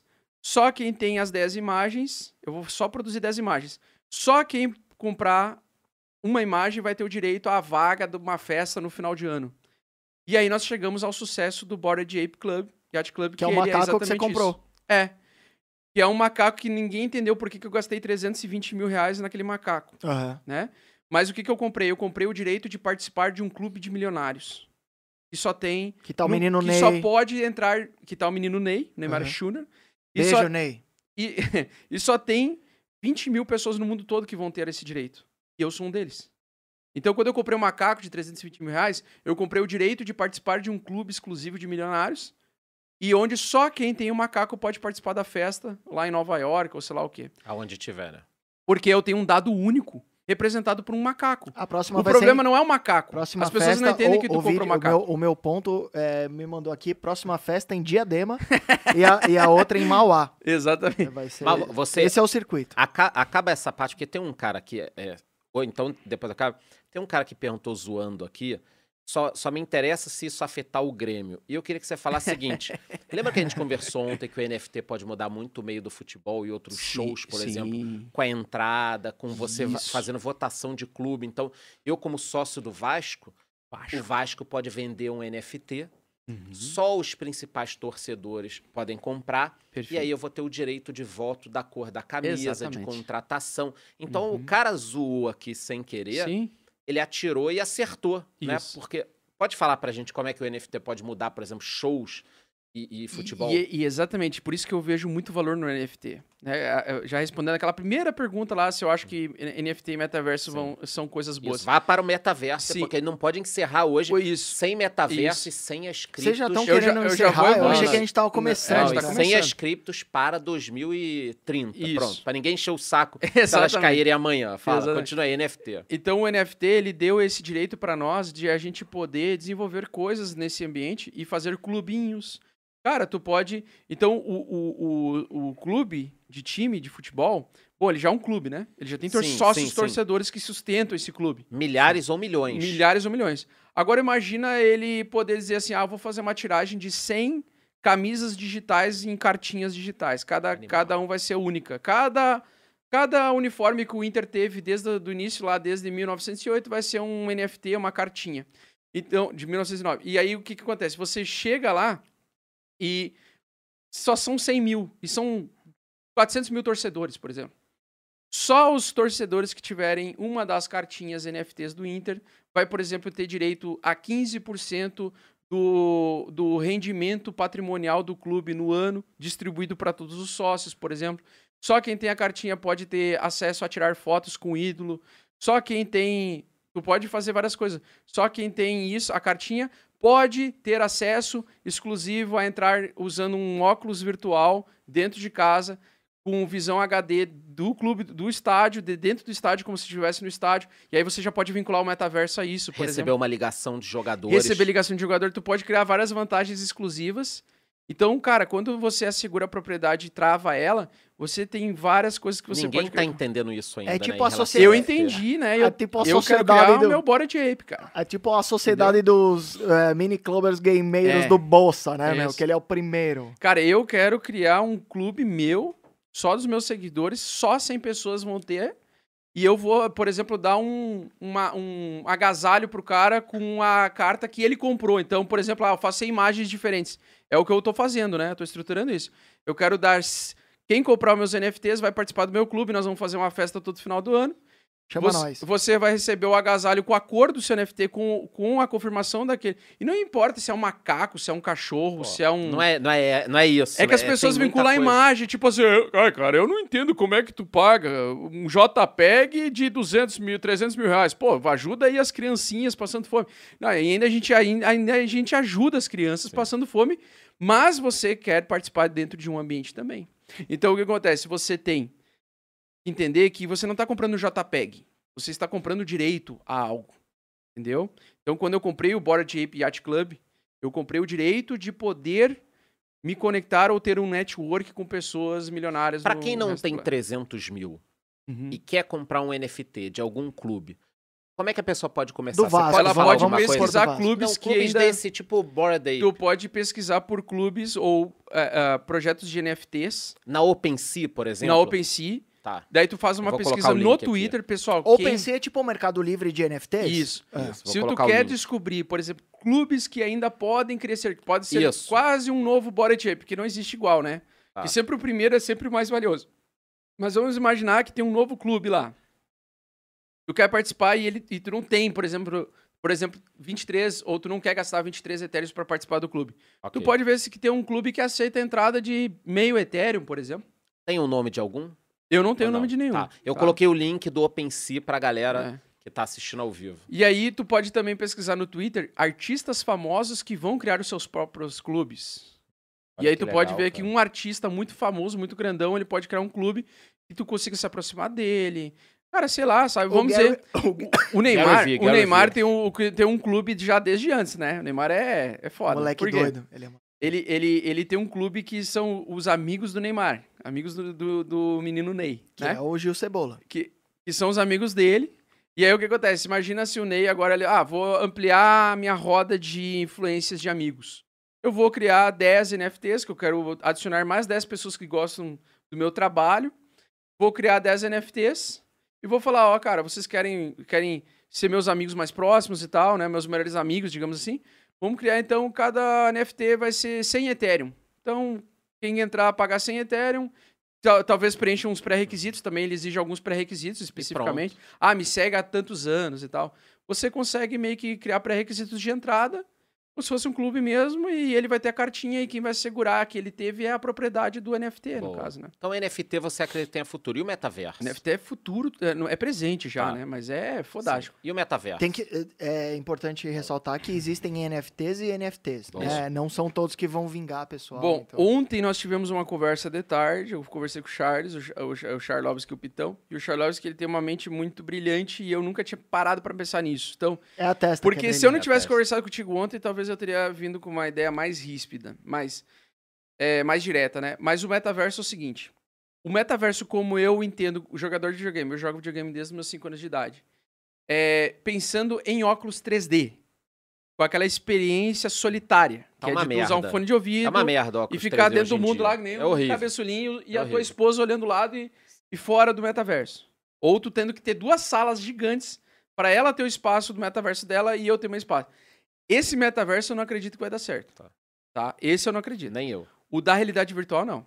Agora. Já o... vimos a TV 3D, porra. Isso. Agora tem. Agora, o metaverso, Tem por vídeo exemplo. dos velhos tentando entrar na Isso, TV. Que, isso. é, Agora, o metaverso, por exemplo, tu entrar num site, que esse site é um jogo, por exemplo, um The Sims, assim, que tu tem na tela, tu pode entrar na realidade virtual, tu pode entrar pelo celular, tu pode entrar por várias coisas, só entrar num site e só quem entra com quem tem o, a- o NFT pode entrar e jogar, digamos assim, e, e- e ser uma mídia social, tipo, Interagir. interagir, esse metaverso eu acredito que vai dar certo. Entendeu? Então, o metaverso de você acessar uma página, uma coisa confortável. Coisas desconfortáveis não dão certo. Primeiro, 50% da população não consegue usar é, Dá o- por enjoo. muito tempo. Dá enjoo. Realidade Ataca, ataca a minha labirintite. É, dá enjoo. Nossa Já é, uma, já é uma limitação fisiológica. Aham. Uma, uma A gente limitação. não tá acostumada, né? É, ela, cara, ela nunca vai ser adotada em massa. Tá? A realidade virtual no sentido do óculos como Na conhecemos nossa, hoje. na nossa É, geração. nesse formato. Nessa geração. Podem pegar é esse velho. vídeo daqui a Isso, 40 anos. isso. Olha, os caras falaram Isso. besteira, pô. Isso. Nessa geração, não. Mas assim, do jeito que eu enxergo, né? Como aquele, aquela por- porreta lá e o fone de ouvido.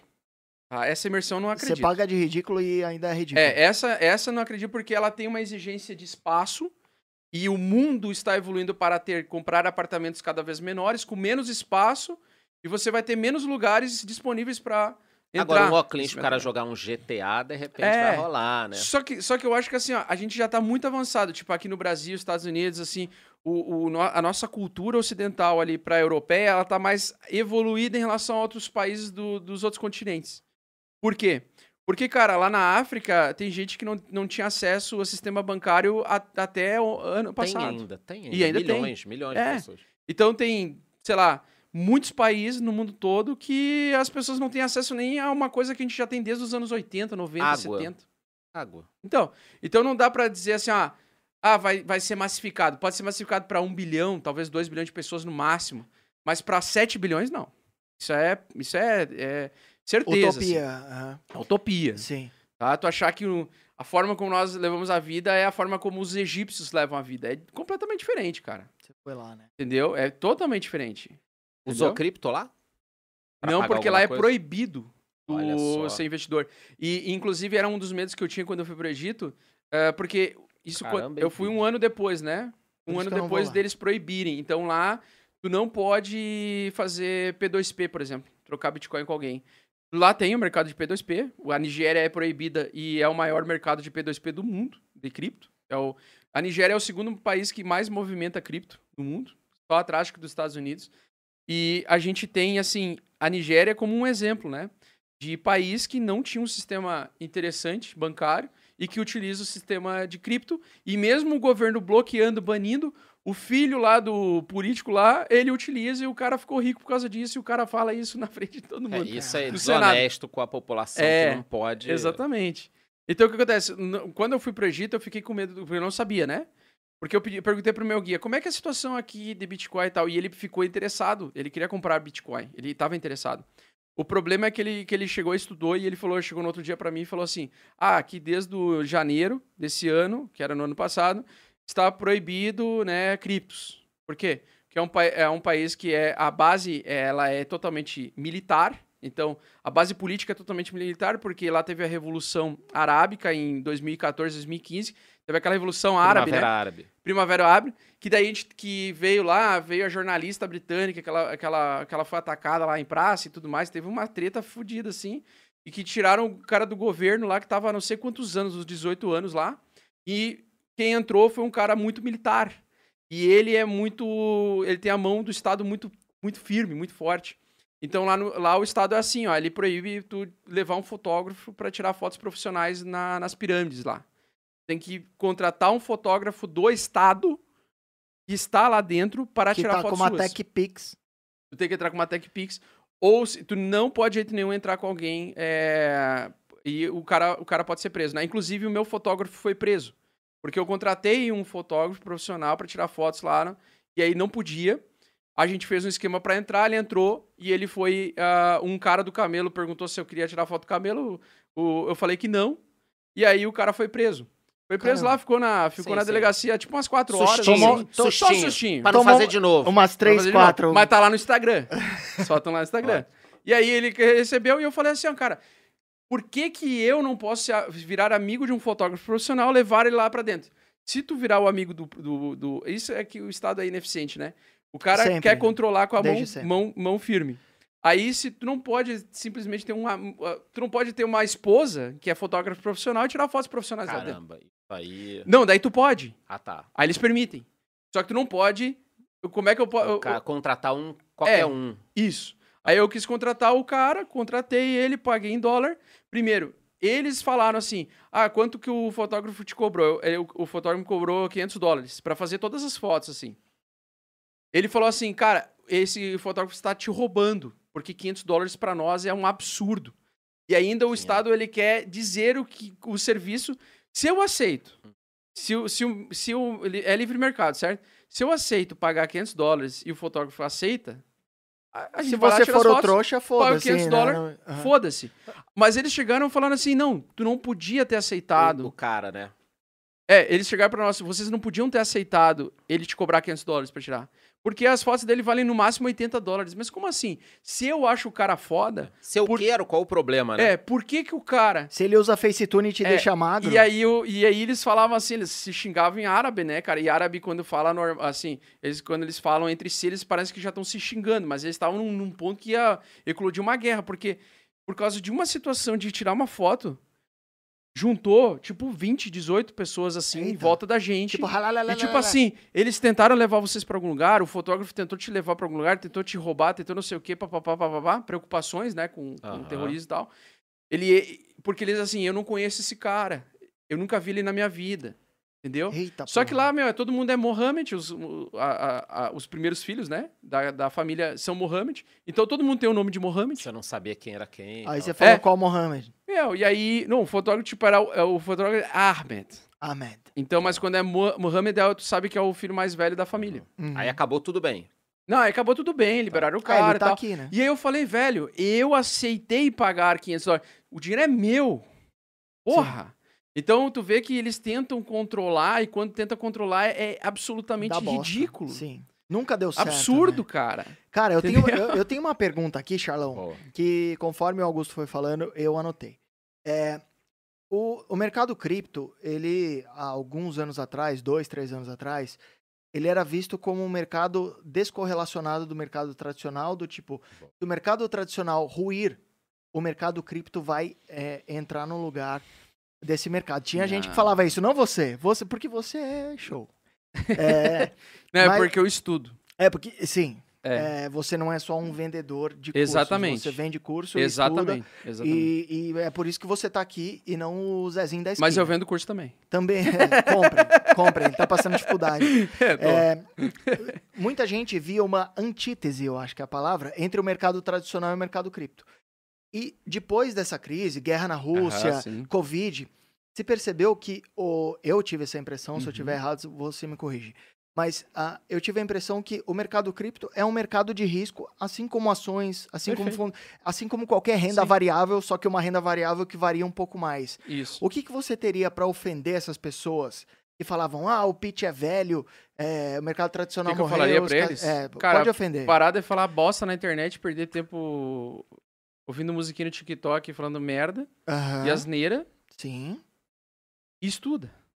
Pra não falar essa bosta. É, isso eu acho que rende um Reels, isso. É. Cara, não fala bosta, velho. Porque o mercado cripto, ele é o quê? Ele é uma evolução do nosso sistema monetário. Hum. E ele é uma forma de libertar, a criar um ambiente mais descentralizado, mais liberal, mais livre das Você é meio pessoas. ancapzinho, um ancapzinho? Não, eu sou mais liberal, eu não sou ANCAP, não. Assim, de anarcapitalista, não. Aí o que acontece? Eu acho que, cara, eu acho que o mundo seria. Não, não que o ANCAP não tem regras, tem regras, mas, bom, eu não vou entrar nesse. Porque sempre tem um hater, pau no cu, que fala que. Ah, porque tu não pode falar de nada de ANCAP, que tu não. Tá, tudo bem, tá. Tá, tá. Aí o que acontece? É, o, o- as pessoas acham que está desconectado, mas na verdade hoje o maior mercado de startups é o mercado cripto. O maior mercado que vai 99% das coisas quebrarem, porque no, no, no modelo de startup, 99,9% das empresas elas fecham no primeiro ano, Sim. né? E as outras evoluem, beleza. Agora, o mercado cripto é, que nem eu falei para vocês, as empresas de tecnologia, elas não estão entrando mais, elas não estão mais fugindo do cripto, elas já entram dentro do mercado cripto. Então, para mim, o mercado cripto é o novo mercado de tecnologia descentralizado, Você sabe que em distribuído. 2017 até 18, eu tinha amigos no mercado financeiro que ainda tem hoje, que trabalhavam em bancos aqui no Brasil e no exterior. Uhum. Se o cara de banco comprasse criptomoedas, era rua. rua. É, E absurdo. hoje todos os bancos têm nas próprias Todos plataformas. os bancos. Antes de você comentar sobre isso, eu queria pedir um favor pra galera. Deixem nos comentários, ao vivaço o Fogo episódio, no chat também. deixem nos comentários fogo e também o nome de criptomoedas. As Isso. cinco criptomoedas mais citadas, eu vou te perguntar. No Boa bate-bola opinião, aí, então, meu. Bota fogo no chat aí, Eita! pessoal. Tá. cinco criptomoedas, E dá solta like. aí. Vamos e lá. quem entrou agora, há pouco tempo, dá Isso. like. Dá like pra gente Fala aí aparecer pra mais sobre, pessoas. sobre essa questão. O Porco Chain falou, o pitch é muito fraquinho, cara. Entrei em contato com o Norton Mello, que é meu amigo, Aham. personal eh, trainer das estrelas. Uhum. Vou fazer burpees e vou ficar fortão. Porco. Chain, relaxa aí, mano. Crossfit. Pagar 500 Relaxa. pila por mês pra sair Pra correndo rolar, em volta rolar, da... rolar pneus e... e Pagar co- 500 reais por mês pra sair correndo em volta da praça. Exatamente. que eu já pago o IPTU, hein? Já tô Um anotando grande- aí, a galera um tá grande, mandando, um grande trouxa. mandando o nome. Então é o seguinte, o mercado hoje, o que que é o mercado cripto hoje, né? É um bando de empresas Tá. Querendo prometer mundos e fundos, tentando captar recursos através de venda dos seus tokens como uma forma de participação de um possível crescimento dessas empresas. Tá. Então, nessa queda do Bitcoin do dia 13 de dezembro até agora, há pouco tempo, que ele caiu é, 50%, o que aconteceu com essas altcoins? Caiu 90%. Então, Algumas nunca mais e nunca mais se vão recuperar o topo anterior. Elas até podem subir numa altinha aí, complacente. Mas os fundos de investimento pesados que estão comprando e estocando Ethereum e Bitcoin, eles não vão comprar a tua shitcoin. Essa é a verdade. E aí o que acontece? Tu tem que focar no bom, naquilo que funciona, naquilo que é original. Bitcoin e Ethereum são coisas originais. O resto está tentando resolver coisas de limitação do Bitcoin e do Ethereum. Ah, Tudo que tentou resolver os problemas do Bitcoin não conseguiu ser efetivo. Tudo Tá. morreu e não voltou ao preço anterior. Agora, Em tudo que está tentando. pontos, né? Porque parece que... Tem um trilema, Um trilema. É. Você pode falar um pouco mais sobre sim, isso? sim, porque o que acontece? O trilema é as limitações da blockchain. A tecnologia, quando surgiu a blockchain, a- o Bitcoin ele tem a estrutura assim. O trilema é velocidade barra escalabilidade. É, é, o que, que é um dilema, né? O que, que é um dilema? Do- dois- duas picas Não, quando você está na dúvida entre duas coisas. Sim. Então tu vai ter que escolher uma delas. pra sentar. Quando é trilema, tu vai ter que escolher ou duas e abrir mão de uma, ou escolher uma e abrir mão de duas. É um trilema. Então o que acontece? Na blockchain, na tecnologia blockchain, aquela época que surgiu o Bitcoin, nós tínhamos um trilema que a blockchain ela não conseguia ser rápida, ao mesmo tempo segura, Segura. e ao mesmo tempo ser descentralizada.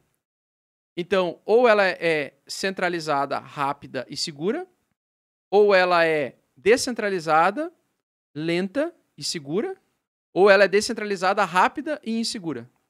Então você tinha esse trilema. O né? Ethereum tá em qual Até pesquise no Google aí, trilema das blockchains. Aí vocês vão entender o que eu tô falando. Então o Ethereum, ele foi o primeiro que, que surgiu depois do Bitcoin que conseguiu ter essa construção de desenvolvimento de aplicações descentralizadas. E aí depois surgiu a Solana, a Vax, a Cardano para tentar criar um ambiente blockchain onde você não consegue resolver o trilema, mas você consegue amenizar.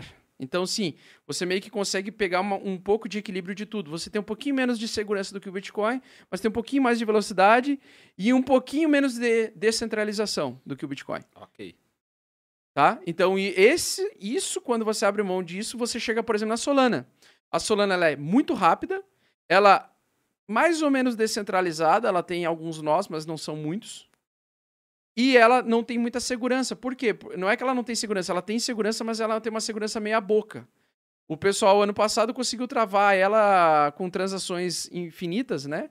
Uma, de, um- de uma carteira para outra, sem parar, que é o SPUD rede que eles chamam, e travou ela por oito horas três vezes. Então, no- durante o ano. Então, um sistema monetário global, um sistema eh, financeiro Não descentralizado, pode. não pode ficar oito horas sem funcionar.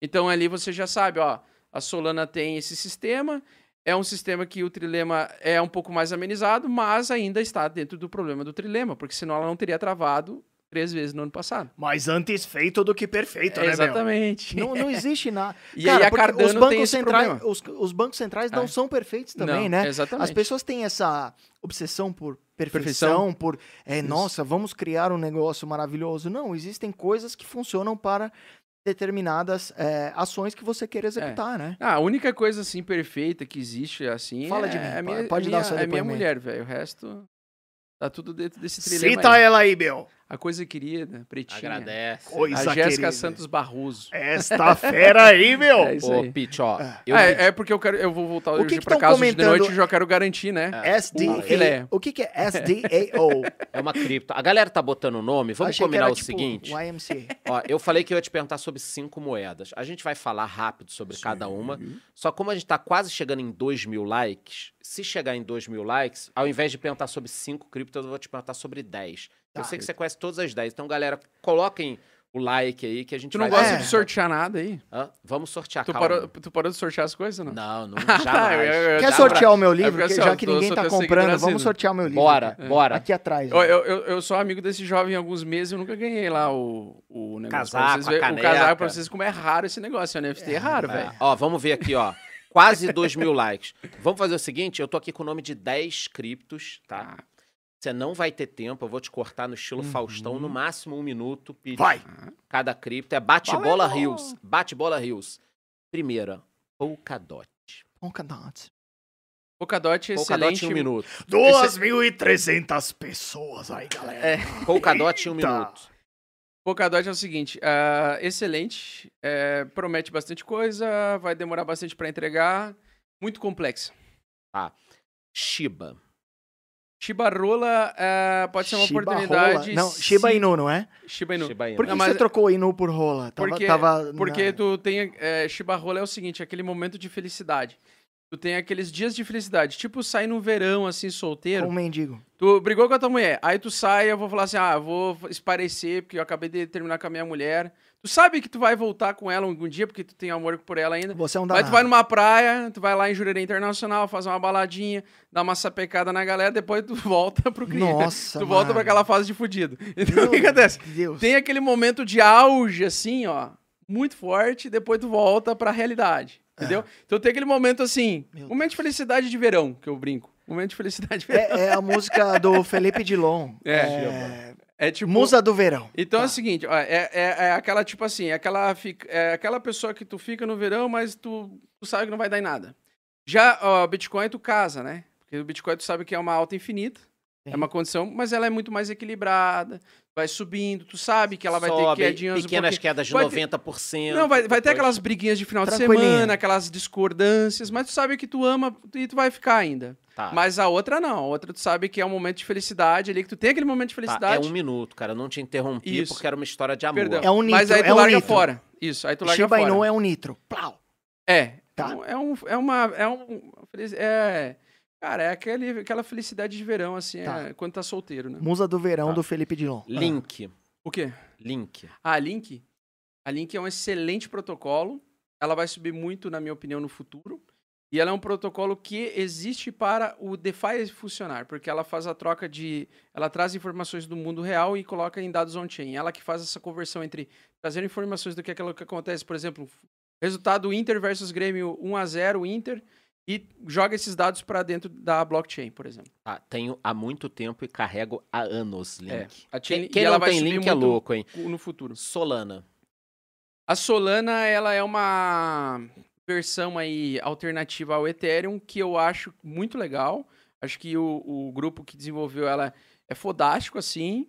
Tem um sistema de validação de transações diferente dos, dos outros, é meio único, Proof of History e tal. Ah, só que ela tem problemas que ela precisa resolver, assim como todas as tecnologias ali. Eu acho que é uma boa aposta para pro futuro. Ada. Ripple. Eu queria falar Não, de não. Ripple, Ah, que você, você, te- Calma. você- ah, é o- você já tinha lembrado. ADA, ADA, a mesma as coisa. ADA é um Ó. excelente protocolo, um excelente projeto que tende a amenizar os problemas do trilema. Ah, é uma das alternativas também. Acho que é uma boa aposta para o futuro, mas tem que ter muita paciência com ela. E tem que acompanhar o projeto frequentemente. CRO, motherfucker. CRO, É. eu nem, acho nem excelente. existe, a gente inventou eu acho excelente, Tem, por- tem, eu tem, acho excelente brincando. porque essa, essa é uma empresa que ela vai inclusive patrocinar a Copa do Mundo e ela tá trazendo, ajudando muito na adoção, porque ela também tem cartão de crédito e tudo mais, você pode utilizar as tuas criptos para pagar a conta, por exemplo. Acho bem legal. Então, a cripto, a, C- a é minha. CRO, ela é maravilhosa, velho. Aqui, ó. Vai lá, Pete. A última que é é? minha. Luna? Luna. Luna é o projeto que tem a capacidade de um dia talvez engolir o mercado Forex, que é o maior mercado especulativo do mundo, que é o mercado de intercâmbio entre moedas estatais, porque ela é, é o, o protocolo que mais tá- está com o ambiente descentralizado, tokenizando as moedas fiduciárias. E aí, por exemplo, aquele mercado de troca de euro por libra esterlina, libra por real, real por dólar, que é o maior mercado do mundo, que movimenta 5 trilhões de dólares por dia, Uhum. a Terra Luna tem a capacidade de absorver esse mercado. Então ela é uma das maiores apostas. Para mim, ela vai ser top 2 ou top 3 no futuro. Baita aposta, hein? Eita É. porra. Anotem. Baita Vai. aposta. Ape. Ape, APE, pra quem não, não entendeu. Ape também é uma, uma aposta muito poderosa. Ah, ela já voltou à tendência de alta agora no curto prazo. Ela ainda tem pouco dado, dado histórico. Ela ainda vai subir muito, depois ela vai cair muito forte e depois ela vai voltar a subir aos pouquinhos, mas por ser da Yuga Labs lá e ser de empresas muito consolidadas e é da empresa que está que comprou os direitos do Ape Bored Ape Club, a sua moeda vai ter usabilidade. Então ela vai ser uma moeda boa para especular para o longo prazo. Falta pouco. Mana. Qual? M-A-N-A. Só li aqui no computador. M-A-N-A. Mana? Mana. Ah, a Mana é da. Tá, a Mana é do metaverso. Da Centraland. Ah, pra mim não é uma aposta. Ela já foi interessante no passado. Acho que o hype dela já passou. E eu não. Ela, pra mim, não desenvolveu um jogo que vai fazer uma adoção em massa.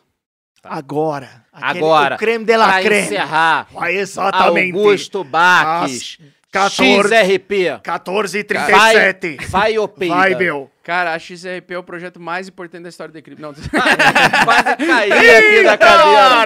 Ripple aí, meu. Quem não tem XRP é o É quê? o quê, meu? cara, É X- louco. A XRP é uma ferramenta É baita pra... centralizada, né? Ela é uma, É uma moeda de centralizada. uma empresa, cara. Eu Ela- Zou é uma moeda de uma empresa. Ela, a XRP é uma moeda de uma empresa, ela vai beneficiar poucas pessoas para ah, em, em contrapartida de- do gasto de muitos, né? Da aposta de muitos.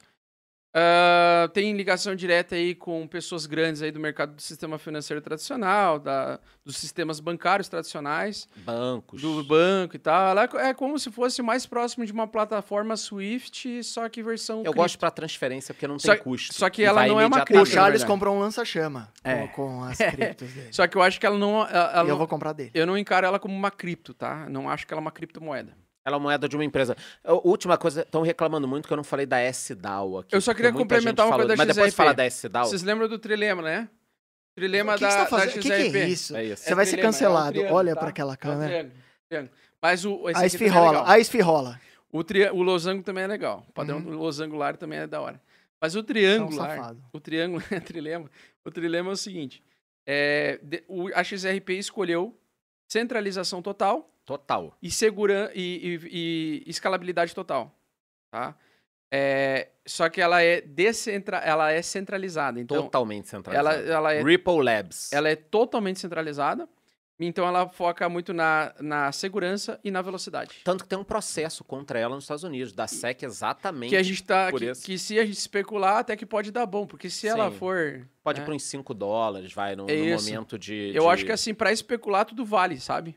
Pete, com tudo isso que ele falou, quais seriam, pra gente já se encaminhando pro final, O galera, deixem o especialista like. é ele. Fala com ele. Sim, mas quais seriam as cinco criptomoedas de Augusto Bax para 2025? Puta. Não, se você Para fosse obrigado a 2025. escolher cinco criptos, cinco criptos para 2025, vão infernizar a tua Cinco vida por criptos. isso. Você sabe disso, Tá, né? Bitcoin. só Nossa, ele, ele tá baixando o, É. o mano. do- Bitcoin só se compra, não se vende. Cinco criptos para 2025. Bitcoin. Bitcoin, Bitcoin. só se compra, não se é, vende nunca. Bitcoin. Tá. ah, Ethereum, Ethereum. na minha opinião. Tô anotando engolir aqui pra mercados. galera. Só se compra, não se vende. Oh, yeah. Luna, com certeza, capacidade de absorver o sistema de intercâmbio global. Maior mercado do mundo. Mais duas. SDAO, sistema descentralizado, a primeira primeiro protocolo de inteligência artificial que vai utilizar da descentralização para você poder investir em um fundo de investimentos descentralizados que está performando melhor do que os fundos maiores do mundo de cripto, que é o da BlackRock, da, da Grayscale também, e assim por diante. Ele é totalmente uma. descentralizado. E a última... A última pode ser duas? Pode. Cardano e Polkadot. Tá? Sabe que o pessoal tava Que reclamando que é aqui, pô, Polkadot? Polkadot, Cardano ou Dot, Polkadot. Dot. Cardano ou Polkadot. Aquela que melhor desenvolver, mais rápido de entregar, eu acho que vai ser a Eu acho que vai... pra quem tá pensando em investir em cinco ativos, investir em seis, é até Duas bacana. mil exatamente. quatrocentas Dá- pessoas aí, galera. Cardano um ou Polkadot. mais. Eu montaria uma carteira com essas seis, tá? Aham. Tranquilo. Você acha que seria interessante pra quem tá começando a ter, por exemplo, seis criptos? Isso. E eu pegaria uma delas, né, que é a SDAO, no caso, que é a menorzinha, porque ela ainda não tem um tamanho de mercado tal como as outras. Então ela tem uma exponencialidade maior, ela tem um, um risco-retorno maior. Ela oferece mais risco, mas ela oferece um potencial de crescimento maior. Excelente. É uma small aí. cap. Ela é mais small cap dessas aí, né? Excelente. Bacana. A gente tinha algum bagulho pra falar da, da Finclass? Vai ter Não, tem um benefícios? cupom aí. no- Vai no- ter? A galera aqui assim, ó, tá tipo... Tem um é, cupom o- a aí, galera né, do passa ou repassa, tá todo mundo assim, ó. Vai, fala aí, Charlão. Galera, Que que tem um vai- cupom aí, um QR Code, só mirar R$29,90 e com desconto, né? Excelente. Não vai durar. Mandem hein? pau. Não tem, vai durar. tem uma aula minha que vai, é, vai sair até 2023. Estão Eles estão editando a tua estão editando. A do Charles já tá lá. Tem uma aula, O Homem Mais Rico da Babilônia. E olha, quem Fogo no chat. não assistiu a aula ainda, pelo menos leia o livro, é um Isso. livro fenomenal, tá? Exatamente. E fogo no chat. Fogo no chat. Fogo no chat. Pete, estamos nos encaminhando para Ah, o não, final. eu vou chorar, eu sou é emo assim, core. sempre acabamos a festa do auge, Eita. Exatamente. né? E Muito você quer deixar gente, alguma dica, triste. falar alguma Uhum. coisa para quem tá começando o mercado, ou quem tem muita pressa? O que, que você pode falar assim que daqui a talvez três anos, quatro anos, a pessoa pensa, puta, aquilo ali fez uma diferença para mim. Aham. Cara, o mais importante é você começar, qualquer jeito, aos poucos. Cagado. Porque tu vai ter que aprender a lidar com as tuas emoções da volatilidade. Estuda sobre como lidar com volatilidade. E vai se expondo cada vez mais à medida que você vai estudando mais e se sentindo mais confiante. E quem vai te fazer isso, na verdade, é o, é o, é o esforço. O esforço é sentar ali meia hora, ver, acompanhar alguns canais, ver alguns vídeos, consumir conteúdo sobre isso. Tem algum, se algum que mais você seguro? recomenda? Algum canal que você recomenda? Cara, eu recomendo, eu recomendo o do Charles, o meu, O do O- Charles e o seu são bons. o, o do Marcelão Paz, o do Caio Investe, é, do Felipeira do Bitnada. Cara, tem um monte Tem uma galera Persigo. muito antiga. A gente o até falou aqui da, Felipe da. Finclass. Usem o cupom Os É. Economistas. Tem conteúdo de cripto lá. Isso. E eu acho que tem muita coisa no YouTube. O do Caio cara. Investe, assim, pra mim é um dos mais importantes. Sim, Caio- Cara, o do teu, Caio da o massa. teu, porque tu conversa com vários Sobre tudo. sobre tudo. Então, assim, cara, tem vários canais, assim. O do Bruno Perini também. É o canal do Bruno Perini, com certeza. É... Putz, quem mais é? Pra não ser injusto com ninguém, velho. É, não, vai ter gente putaça contigo. Puta, não falou É, no do, meu nome. do Rodolfo. Do Rodolfo, Rodolfo. vamos pra bolsa. Vamos pra bolsa. Gente também finíssima. conversa com mais um público um Persigo pouco maior. fala sobre Persigo, pra, é, o Persigo Cara, fala eu tô aí também. lembrando agora também quem a gente esquecer vai falar, putz, não falando. É, quem mais aí? O Pete vai começar a falar sobre cripto. Eu, eu sou. ETF que eu sou velho. Eu sou idoso, vocês me respeitam. Então, assim, é, cara, tem vários, mas vai pesquisando também fora do país, tem vários aí, cara. Eu gosto muito do Datadash, pra quem sabe, conhece. Data Dash. Data Dash, do, do inglês do Nicholas Mirten. É, o. Chico Cripto. Fodástico, fodástico. Chico Cripto é, é, assim, muito, muito, muito bom. Escola Cripto também aqui no Brasil. Escola Gente boa demais. o Escola Cripto, pessoal, pra vocês terem ideia. O pessoal agora tá todo mundo falando de NFT, né? Escola Cripto foi os primeiros caras no Brasil a criar conteúdo de NFT lá em 2018, 2019. Nem mano. existia NFT, ele já falava. Nem né? existia NFT, eles já estavam comprando NFT. Estavam produzindo NFT. Então, Escola Cripto é certeza também. Cara, tem vários aí que merecem muito, velho. É que a- agora de cabeça, assim, é foda, né? Ninguém mandou, ninguém mandou você tá vir É, aqui. assim. É, exatamente. E, e como né? é que a galera que quer te procurar, como te acha nas redes sociais, né? Onde, é só meu nome, mais? é Augusto Baques mesmo. Baques é com CK. Eu acho em todas as mídias sociais, até no TikTok fico fazendo dancinhas satânicas lá. É, tem, tem de tudo que é lugar. Esquecemos do Guilherme do Criptomaníacos. Um abração. Ah, o Guilherme É, tá? Criptomaníacos, perfeito também. Isso, isso. Eu acho que era isso, cara. O? Voepa também.